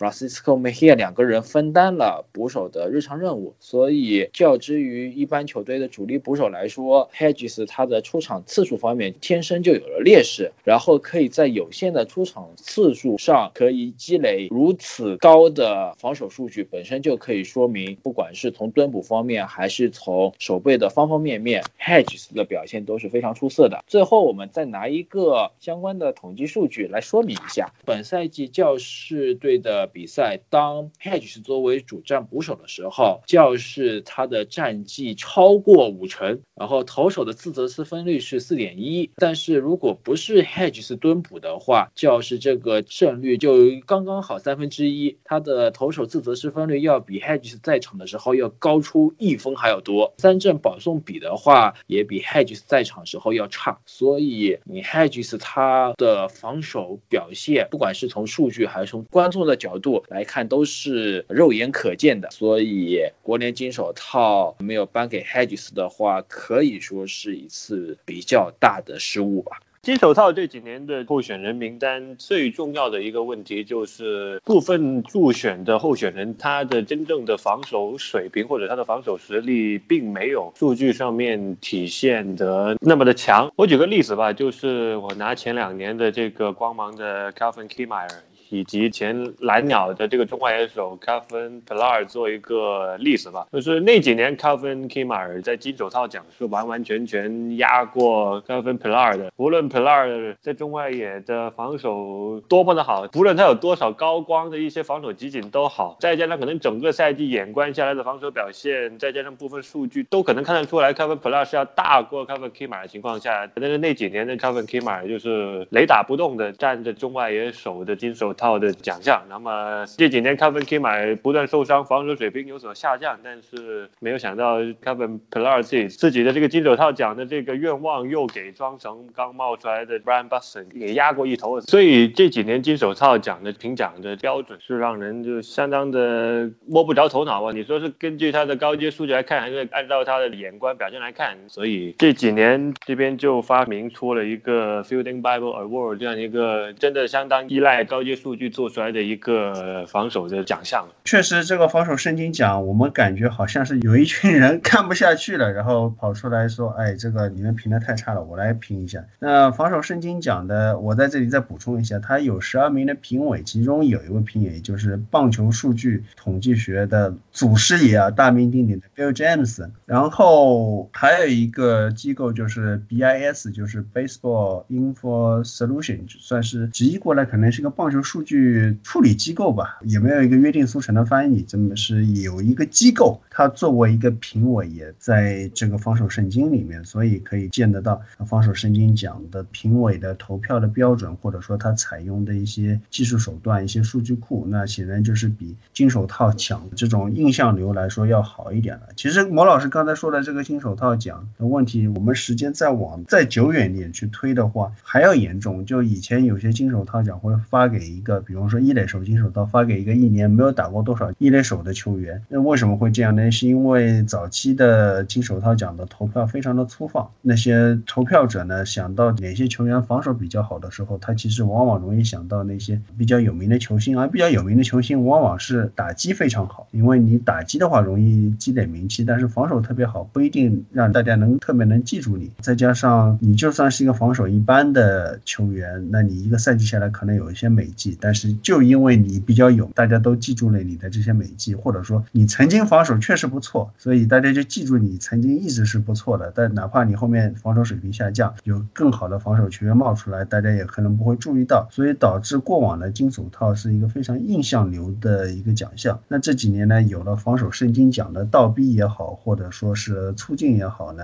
给金手套奖的准确性有相当大的提高。虽然说像 Hedges 和 Remoto 这个，我们还是觉得。评选出了非常大的偏差，但是这种程度的错误比起以前可能要好太多了。而且金手套在某一个方面还有一个巨大的进步，就是联盟御用的数据统计系统 Starcast 在外野手的奖项评选方面可以提供非常有说服力的参考。随着数据和科技的发展，联盟官网从最近两个赛季，他们陆续更新了很多关于外野手背方面的数据，其中大家用到比较多的一个叫 OA。A 它的英文应该是 out above average，直译的意思就是衡量外野手能在平均防守水平以上能多制造多少次出局数。当然，这个数字越多的话，就证明你这外野手的守备能力就越强。另外一个比较高阶的数据是衡量外野手看到球被打出来以后的瞬时防守能力的，这个数据叫 jump，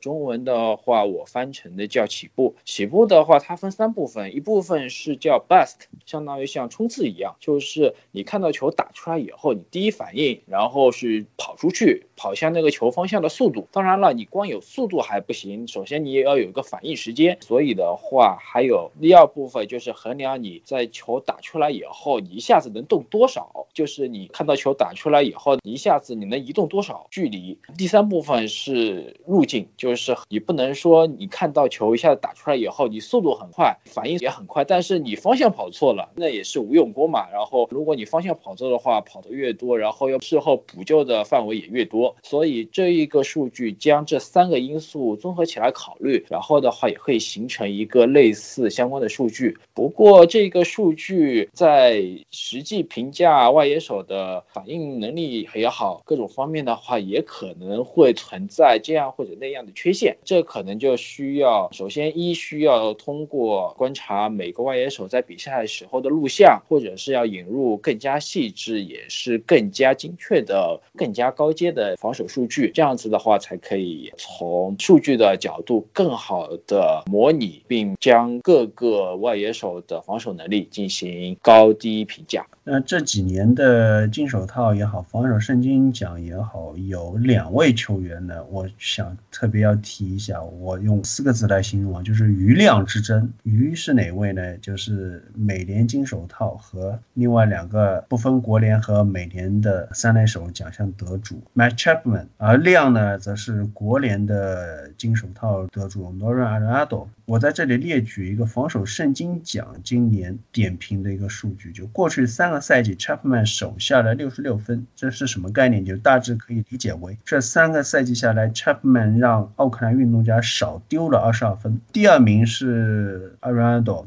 他这个数据有多少呢？是三十三分，和 Chapman 比起来可以说是差距很大的。但是三十三分本身其实也是一个比较亮眼的数据。其实阿隆阿多只能说是在三垒手方面，Chapman 一人之下，万人之上吧。我觉得是这么夸张，因为我刚好手上有本 Bill Jam，最近也在弄一点东西。我看去年 Bill Jam 就是统计一七、一八、一九三年的三垒这边 Run Safe 是这个 Chapman 四十八，Aaron Addo 是四十五，可能看上去 Chapman 今天是相当相当强的这样一个样子。原来还有这么一个数据，我其实刚想说一个什么，就是手头是有一份黑老师提供的防守圣经奖的最后投票，因为 Bill James 老爷子他也是防守圣经奖的评委之一，所有的人第一顺位票都给了 Matt Chapman，但是只有 Bill James 他给了一个第三顺位票。还不是第二顺位票，他的第一顺位票给了阿伦纳多，第二顺位票给了 Bregman，然后而且最后投票数在前六的球员当中有两个，他甚至还没有给票，所以我本来还是挺讶异的，为什么 Bill James 对于 Mike Chapman 评价那么低呢？莫老师这个数据可能算是给我解答了部分的疑惑吧。但是这两位球员，Chapman 应该还是更好的一位，相信还是大多数这方面的专家或者研究者比较倾向的意见。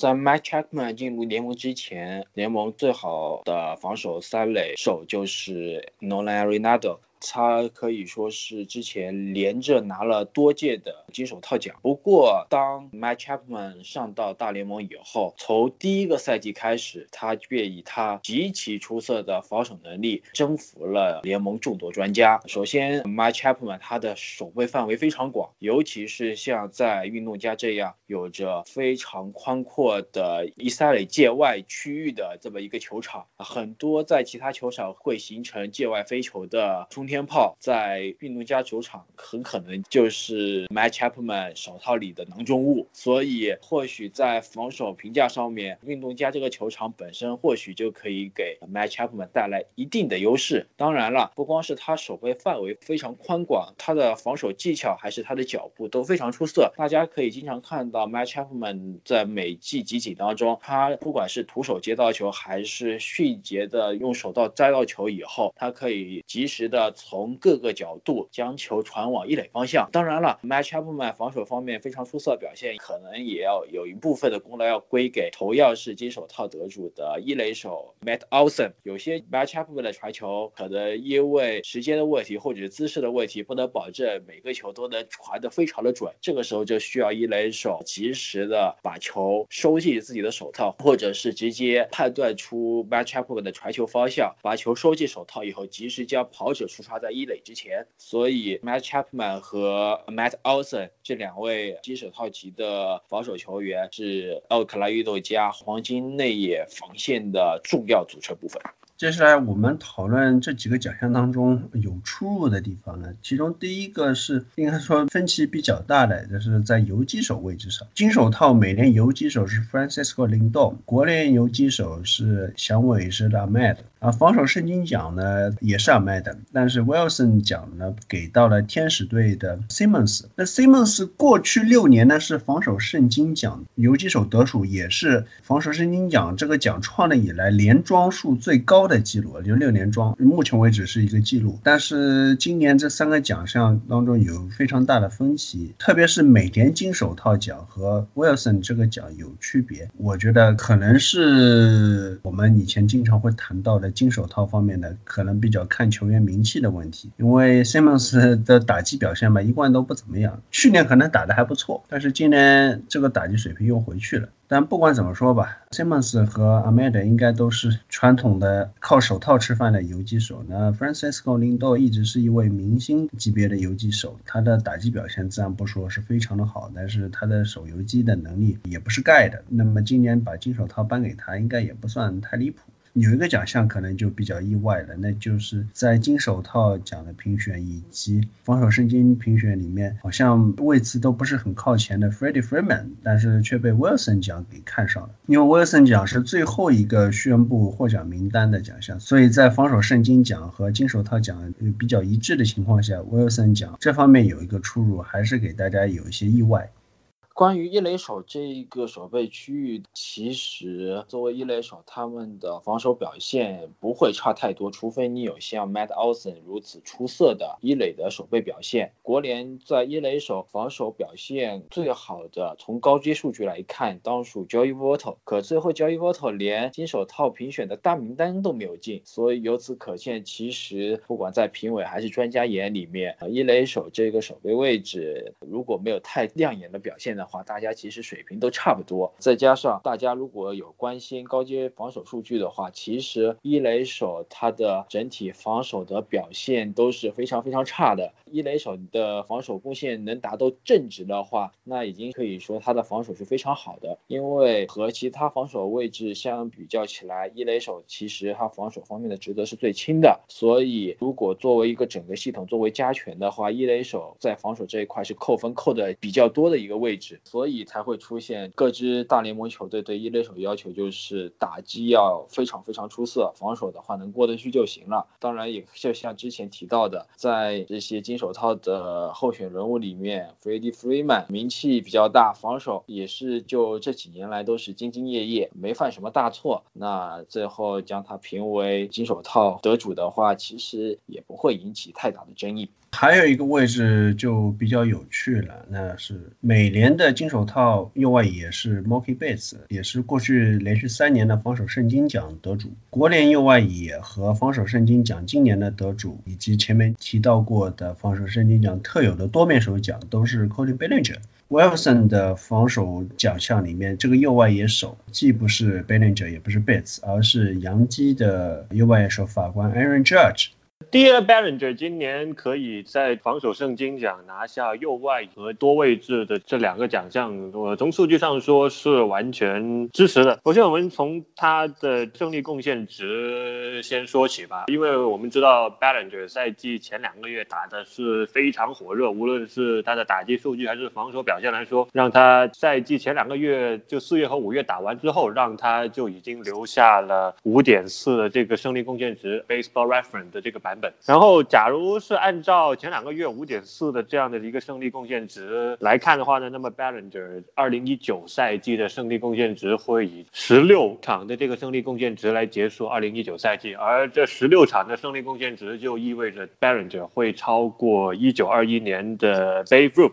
就会成为单赛季史上胜利贡献值最多的球员，因为一九二一年的背部是拿下了十二点一的胜利贡献值。但是其实从五月之后，拜仁者的这个进攻和防守的表现，其实就开始就慢慢的从高位下降，有点就是高开低走的这个样子，所以就让他这个赛季最终的这个胜利贡献值也没有到达双位数，但是起码也是以一个生涯最高的九场的胜利贡献值来结束了二零一九赛季。其实这个总体来说还是相当相当好的。因为九场真的是已经相当夸张的一个表现了。这九场的胜利贡献值里面有一个最大的亮之处，就是我们看到他的 defensive board 的数据。因为今年 Ballinger defensive board 已经是有了一点九的这样的一个数据，而他生涯前两年，在一七年的时候，他的 defensive board 是只有零，而去年就二零一八赛季他只有零点二，但是今年就暴涨到了一点九。所以这也就是为什么今年 Ballinger 可以在防守圣经奖上拿下。下两个位置奖项的这个最重要的一个原因吧。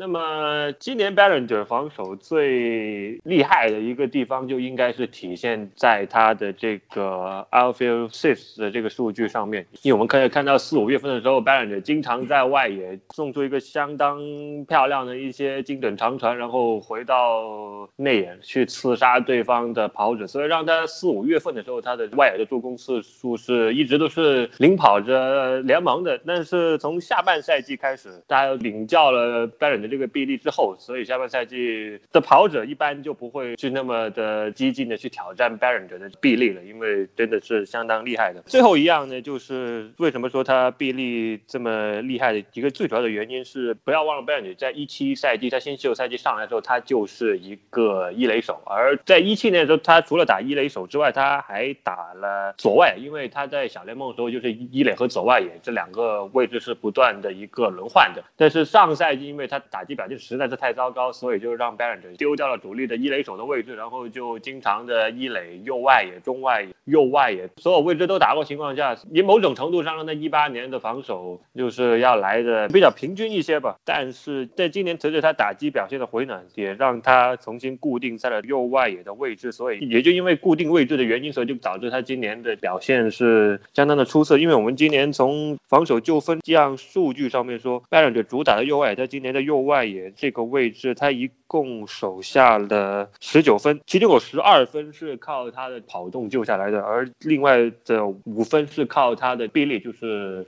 Outfield arm 来完成的，最后两分是其他方面，所以对他右外野今年的是一个相当高表现的一个水准。但是除了右外野之外，他今年还在中外也打过一定场次，因为上赛季赛季末他就在中外野留下一定的场次，所以今年部分时候 Dave Roberts 也把 Ballinger 放在中外野上面去使用啊。因为我们一般都知道守中外野的需要的要求要比角落外野手要高多了，因为我们都毕竟知道中外野有一个相当大的面积要覆盖，但是今年 Ballinger 在中外野其实他。他也留下了三分的这个防守纠纷，其中两分是靠着他的跑动范围和跑位覆盖能力去救下来的。所以我们看到 b a l l i n g e r 在整个防守的表现上面是非常全面的。而今年他在一垒上面也留下了四分的这个防守纠纷，也大大高于他一七和一八年的数据。所以说今年 b a l l i n g e 拿到右外野和多位置的防守圣经奖是实至名归的，也是无可挑剔的一个。呃，获奖者了。美联右外野手的部分，其实 Mookie Betts 和 Aaron Judge 两个人的表现是在伯仲之间。大家都知道，上个赛季 Aaron Judge 因为伤病的影响缺席了多场比赛，所以他的出场次数实际上没有达到金手套所要求的出场次数，所以他并没有成为金手套右外野手的候选人。不过，值得注意的是，在防守的高阶数据，就是 defensive run saved 这个数据上面，Judge 这一项数据的评分是每年第一，比 Mookie Betts 还要高。当然，Betts 距离 Judge 的差距并不远，所以从这个高阶数据角度来说，这个奖项评给 Judge 还是评给 Betts，其实差的都不是非常大。尤其是考虑到当 Judge 缺席那么长时间，他在这一项高阶的防守数据上面还可以排在每年第一。由此可见。如果我们机械的将这个数据除以他们的出场次数的话，平均每场比赛 Judge 的表现要比 Best 好很多。而且考虑到 Judge 可能有将近一半的出场次数是在杨基的主场，就是他那个并不宽阔的右外野，Judge 还是要拖着自己非常庞大的身躯，会做类似飞扑或者是跳起没收墙边的本垒打之类的动作。所以不管是是从高阶数据方面，还是从球迷广告方面，Judge 其实是配得上右外野的守备奖项的。只不过是由于金手套有相关的出场次数的规定，所以在金手套这个奖项上面是给了红袜的 Mookie Betts。但实际从场上两人的守备表现来看，大家不分伯仲。说完了三个防守奖项，我们来简单点评一下今年的银棒奖得主。捕手方面，美联是双城的 Mitch Gava，国联是费城的 JT Realmuto，一垒手是印第安人的 Carlos Santana。国联是勇士的 Freddie Freeman，二垒手美联是洋基的 DJ LeMahieu，国联是勇士的 Oz Albis，三垒手美联是太空人的 Alex Bregman，国联是国民的 Anthony Rendon，很，很有趣，是世界大赛的两个对阵的组合。游击手是红袜的 Sander Bogarts，国联游击手是洛基的 Trevor Story，外野手美联是。当然少不了的 Mike Trout，天使队的鱼球王，太空人的 George Springer，以及红袜的 Mookie Betts。而国联的方面则包括道奇的 Cody Bellinger、酿酒人的 Christian Yelich 以及勇士的 Ronald Acuna Jr. 指定打击方面是来自双城的 Nelson Cruz，投手方面则是国联的 Zach Greinke。所以 Greinke 也是非常不容易的，再一次的成为了一个包揽银棒奖和金手套奖的投手。今年的银棒奖有一个比较特殊的地方是首次获奖的球员特别多，包括双城捕手 Gava、印第安人一垒手 Santana、勇士一。一垒手 Freeman，洋基二垒手 DJ 的 Mayhew，勇士二垒手 Oz Albies，太空人三垒手 Bregman，道奇外野手 Bellinger，以及勇士外野手 Acuna Jr。可以说是一个新鲜血液非常多的一届银棒奖。总的来说，银棒奖的评选争议就相比金手套奖或者一些防守奖项就少很多了。毕竟进攻的数据相对来说还是比较直观。你实在不行，我就比个大小了。然后实在差不多的话，那如果你可能不是全项目压倒，但是有些球员这个项目高一点，有些那个项目高一点，最后谁得奖，大家也都能接受。但是这届英镑奖的评选多少还会有一些遗珠，或者说有些球员还是虽然没能得奖，但是有必要专门去点评一下。就本赛季，其实游击手方面，Zander Bogas 的表现可以说非常非常的出色，他刷新了职业生涯多项数据的新高，所以他拿到银棒奖可以说是众望所归。不过我们值得一提的是，相较于国联打击王 Christian Yelich 毫无争议的拿到了啊外野手的银棒奖，美联的打击王就没有那么好的运气了。大家或许很多人都不知道，美联的打击王是谁呢？大家如果关注赛季的进程的话，可能都以为美联的打击王是 DJ LeMahieu，其实并不是啦。LeMahieu 在九月份经过一波打击低潮以后，最后他的打击率是只排到了美联第二，输给了芝加哥百万的 Tim Anderson。不过 Tim Anderson 是主要是作为游击手的话，他打击率零点三三五。这个赛季他不光打击率是美联第一，他其他方面其实也有了非常长足的进步。不管是从 Fangraphs 还是 Baseball Reference 相关的数据，这个赛季都是 Tim Anderson 的生涯年。可惜他这个赛季，首先球队的战绩比较糟糕。虽然芝加哥白袜里面除了 Tim Anderson 以外，还有像 Yuan Moncada 投手里面 Lucas Giolito 这样表现非常出色的年轻球员，可由于球队战绩拖累的话，他们外界对他们的关注其实也非常有限。而且同样作为游击手位置上面。除了他要和 Zander Bogarts 竞争以外，游击手方面，另外还有本赛季发挥出色的 Marcus Semien。Semien 他的 Adjusted OPS Plus 其实和 Zander Bogarts 相差并不是太多，而且这个赛季 Semien 不管是打击还是守备方面表现都非常出色，可以说在联盟已经公布的各个奖项候选人里面，他和 Alex Bregman 和 Mike Trout 一起都是美联最有价值球员的候选人，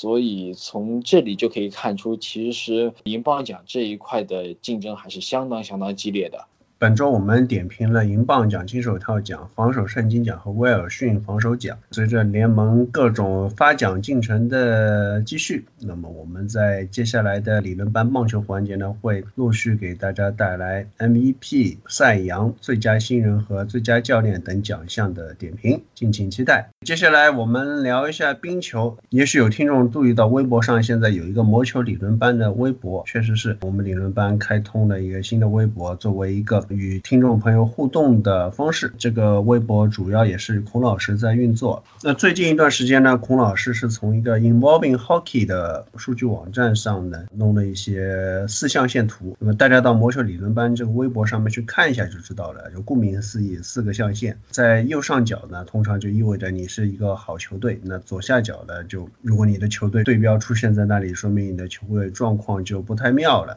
为什么孔老师要摘取这些四象限图呢？是因为有很多新的听众是受理论班的怂恿，或者说其实也是这些项目本身自身的魅力吧，想要开始入坑冰球。呃，那么当然大家可能如果是看棒球或者橄榄球比较多，会习惯去接触很多的数据去帮助你上手这项运动。那么冰球运动呢，可能有一些特殊性吧，虽然说它也不是没有数据，但是很主要的数据就是进球数啊。助攻数啊，或者说门将的扑救率啊，这些数据方面是比较低阶的。打个比方，你如果你看足球的话，你想要了解这个后卫好不好，你显然不能通过进球数来判断。所以孔老师去这些高阶数据网站上呢，转载了这些比较直观的图，这样能够帮助新球迷尽快的去认识一些球队。但是呢，这个四象限图呢，也不能说是完美无缺。既然是数据模型，肯定在统计上或者方法上多少有一些偏差。其中有一支球队就特别的瞩目啊，就是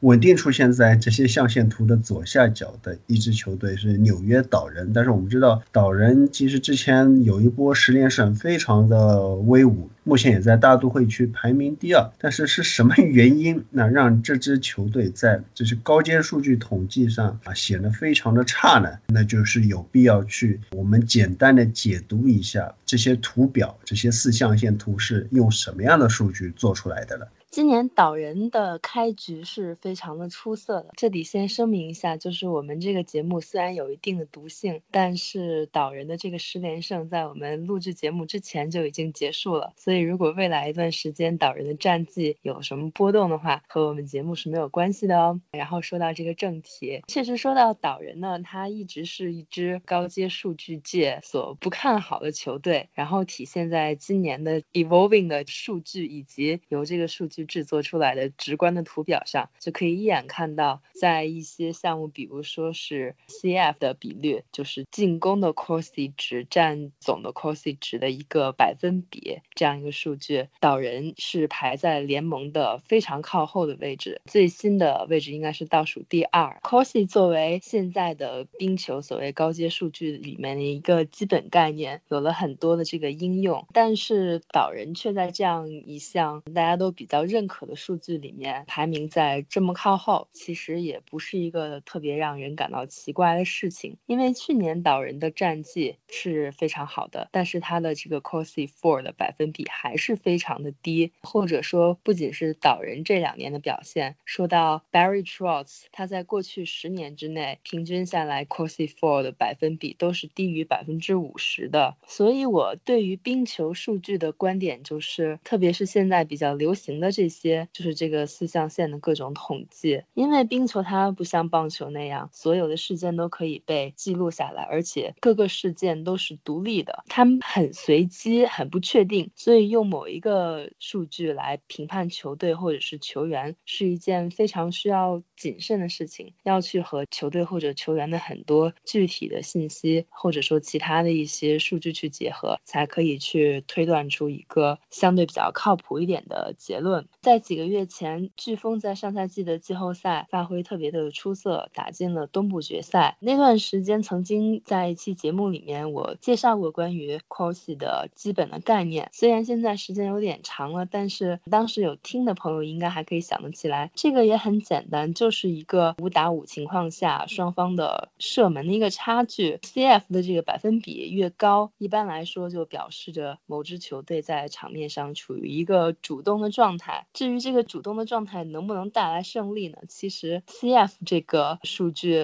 并不是那样的具有预测性，而且 CF 或者是 Corsi 这个数据本身它就有很多的缺陷。之前有讲到过，一个是它的状态基本上是只限于五打五的情况下，虽然现在有的数据网站它也会给出在其他一些状况下的 Corsi 的这个记录。另外就是它只记录射门的数量，跟质量是没有关系的。也就是说在在蓝线上的这个浪射和在门前这种高危机会，在 Corsi 的记录里面是没有区别的。这样显然是和现实的冰球比赛差距比较大。所以说，现在感觉需要向听众朋友简单的介绍期望进球 xG 这样一个概念。和 Corsi 的出发点一样的是，因为射门是进球的前提，所以期望进球的计算也是围绕着射门来进行的。虽然现在不同的数据网站对于 xG 的这个模型有着很多的争论，但是基本上来说就是围绕以下几个方面来进行的。一个就是射门的方式，包括 wrist shot、slap shot、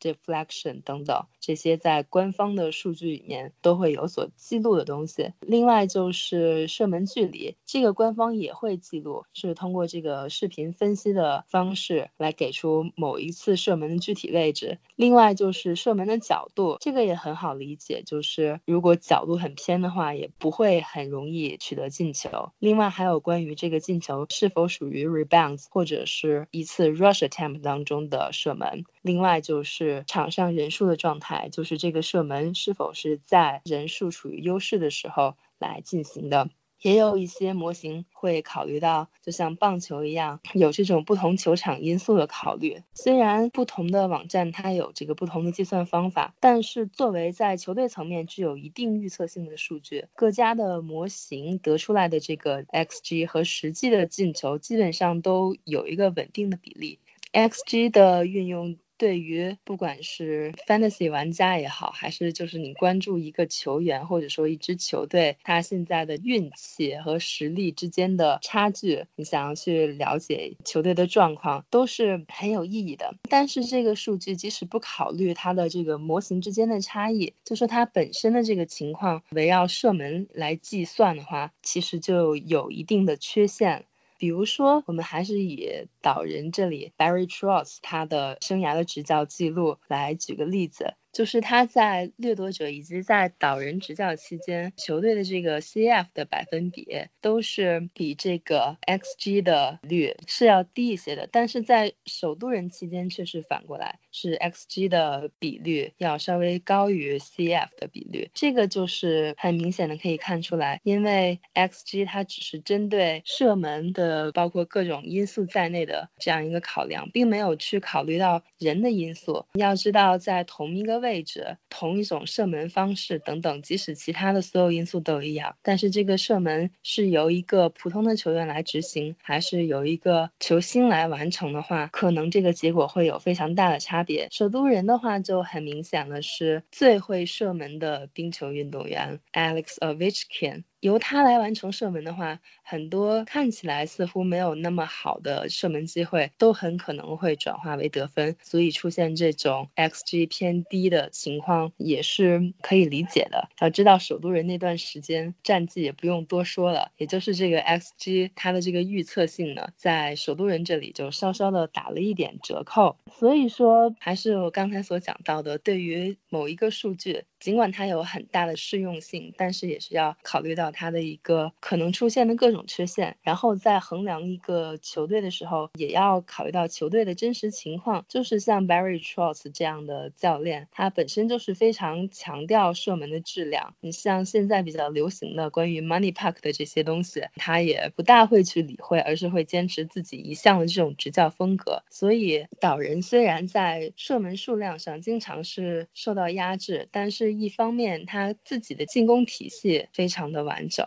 然后射门的质量又高，再加上自己有着远高于联盟平均水平的一个门将的组合，所以在之前取得十连胜这样的成绩也没有什么好奇怪的了。关于戴老师刚才提到的 X Go 之类的数据呢，我这里再补充一下。上个赛季全明星赛啊，联盟试验了一种芯片追踪技术，就是在球员的肩胛上以及冰球本身上植入芯片，这样全场比赛都能对球员和球的运动进行全程的追踪啊。这个技术是难度是相当大的。联盟本来是计划在一九到二零赛季全面推广数据追踪技术，但是目前为止还是杳无音信。那目前这些数据网站，它的高阶数据所应用的来源是哪里呢？是通过视频录像的分析，就是球员在场上他的实时的位置，通过摄像机拍摄到的画面，通过一定的算法将其还原。那么我们可以得到一些球员他在哪个位置去射门了，在哪个位置发生冲撞了。比如说，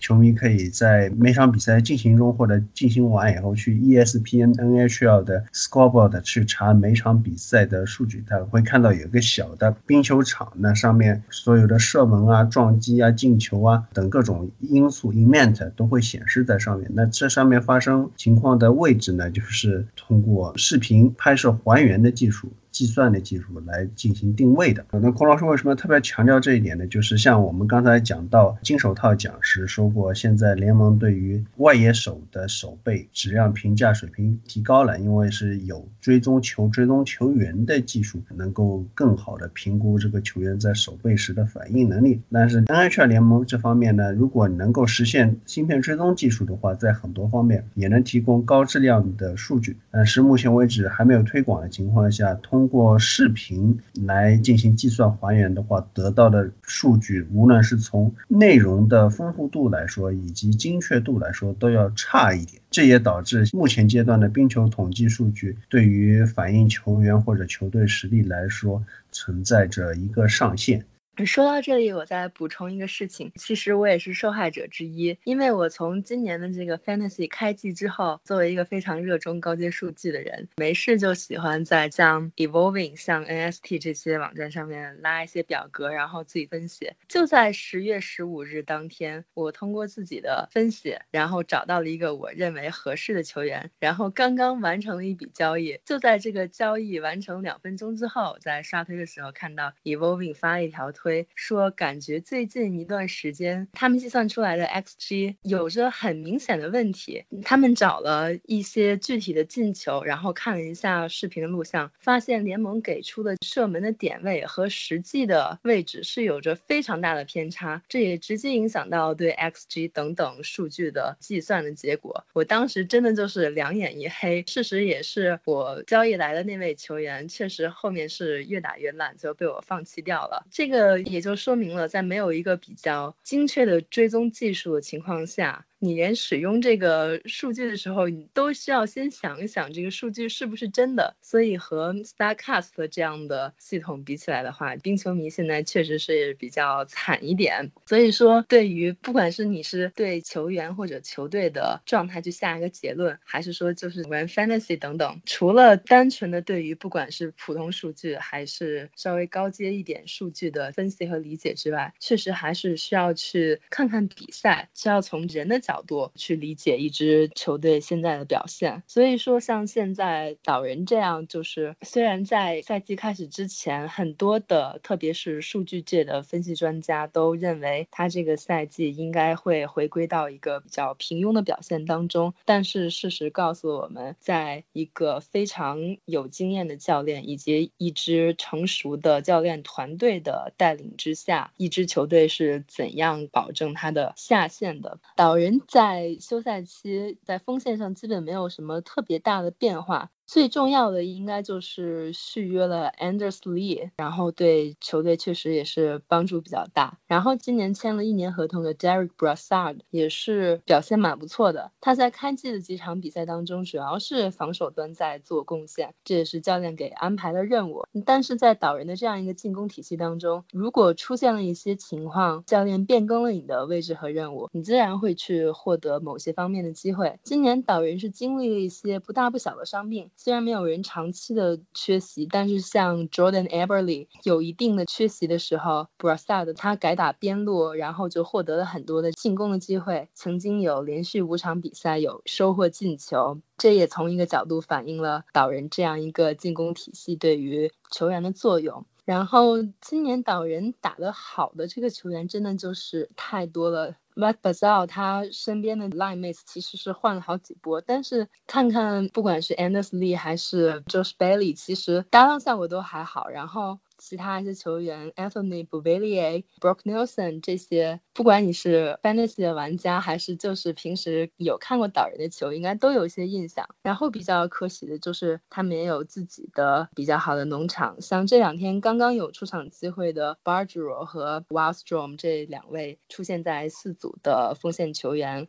导人在锋线上是基本没有变化的情况下，那么休赛期其实变动最大的还是门将位置。去年的 Thomas Grice 和 Robin Leonard 这两位的表现非常的优秀，所以当今年球队选择不与 Leonard 续约，而是以四年这样一个比较长的期限来签约了 Varlamov 的时候，其实有球迷是表示疑虑的，因为 Robin Leonard 去年是打出了一个。几乎可以获得 Vizina 奖的水平，这样就把人放走了，然后新的门将球迷们感到心里没底。但是呢，导人这支球队对门将的培养和使用也是比较特别的。现在联盟里面虽然很多球队采用这样一 A 一 B 的方式，让二门去多负担一些场数，但是导人这样两个门将基本上完全的去平分出场也不是很多见。这样对于门将的轮换，对于门将。身心状态的调整，其实也是有很多要注意的地方。今年两位门将的表现可以说和去年没有任何的下降，现在还是远远的高于联盟的平均的扑救水平的。这样一个成功可以归结为和 Barry Trotz 共事了二十多年的。被称为 Goalie Whisperer 的门将指导 Mitch Korn 这一位，他之前是参与具体事务比较多。从去年开始，他就是作为一个门将指导，包括像球队有客场比赛之类的，也就不会前去参加。然后具体的训练事务是由早年在枫叶的 AHL 球队 Toronto Marlies 工作的 Piero Greco 来负责。这两位的搭档去年已经是收获了非常好的效果。其实更早来说的话，像 Pekka Rinne 还有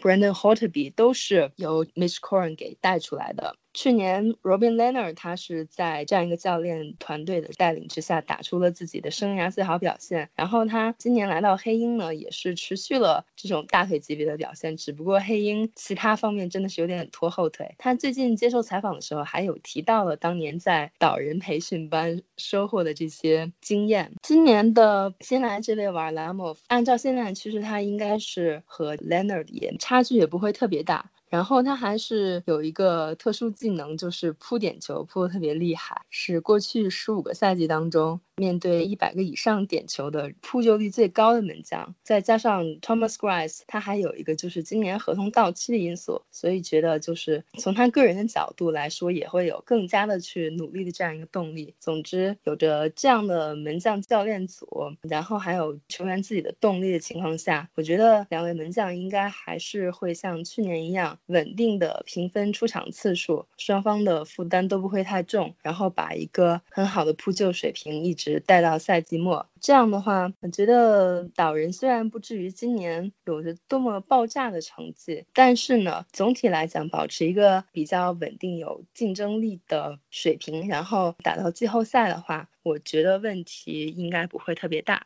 我回想起来，在直播的时候，我们腾讯体育的冰球解说罗森老师啊，同时他也是橄榄球和棒球的解说。他在提到导人说：“哎，这个球队大家有没有觉得好像一下子想不起来他们有谁特别有名的啊？巴泽或者说安德斯利，可能一下子大家除了这两个人以外，就真的不觉得他们有什么明星球员了。但这也是冰球运动的一个魅力所在吧。即便是你看上去平淡无奇的平民阵容。”但是在合适的体系之下，在所有球员众志成城的发挥之下，也能有不错的成绩。当然了说这么多，还是建议大家眼见为实，有空去看看 NHL 的直播或者录像复盘啊，在腾讯体育啊，或者说 NHL 的官方微博上都会有比赛和集锦。在这里，孔老师也是再三的安利大家，毕竟现在棒球赛季已经结束了，那橄榄球一周就那么几天有球。所以在没有比赛的时候，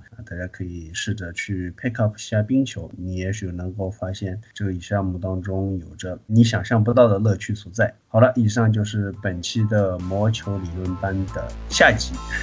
我们下期再见，拜拜。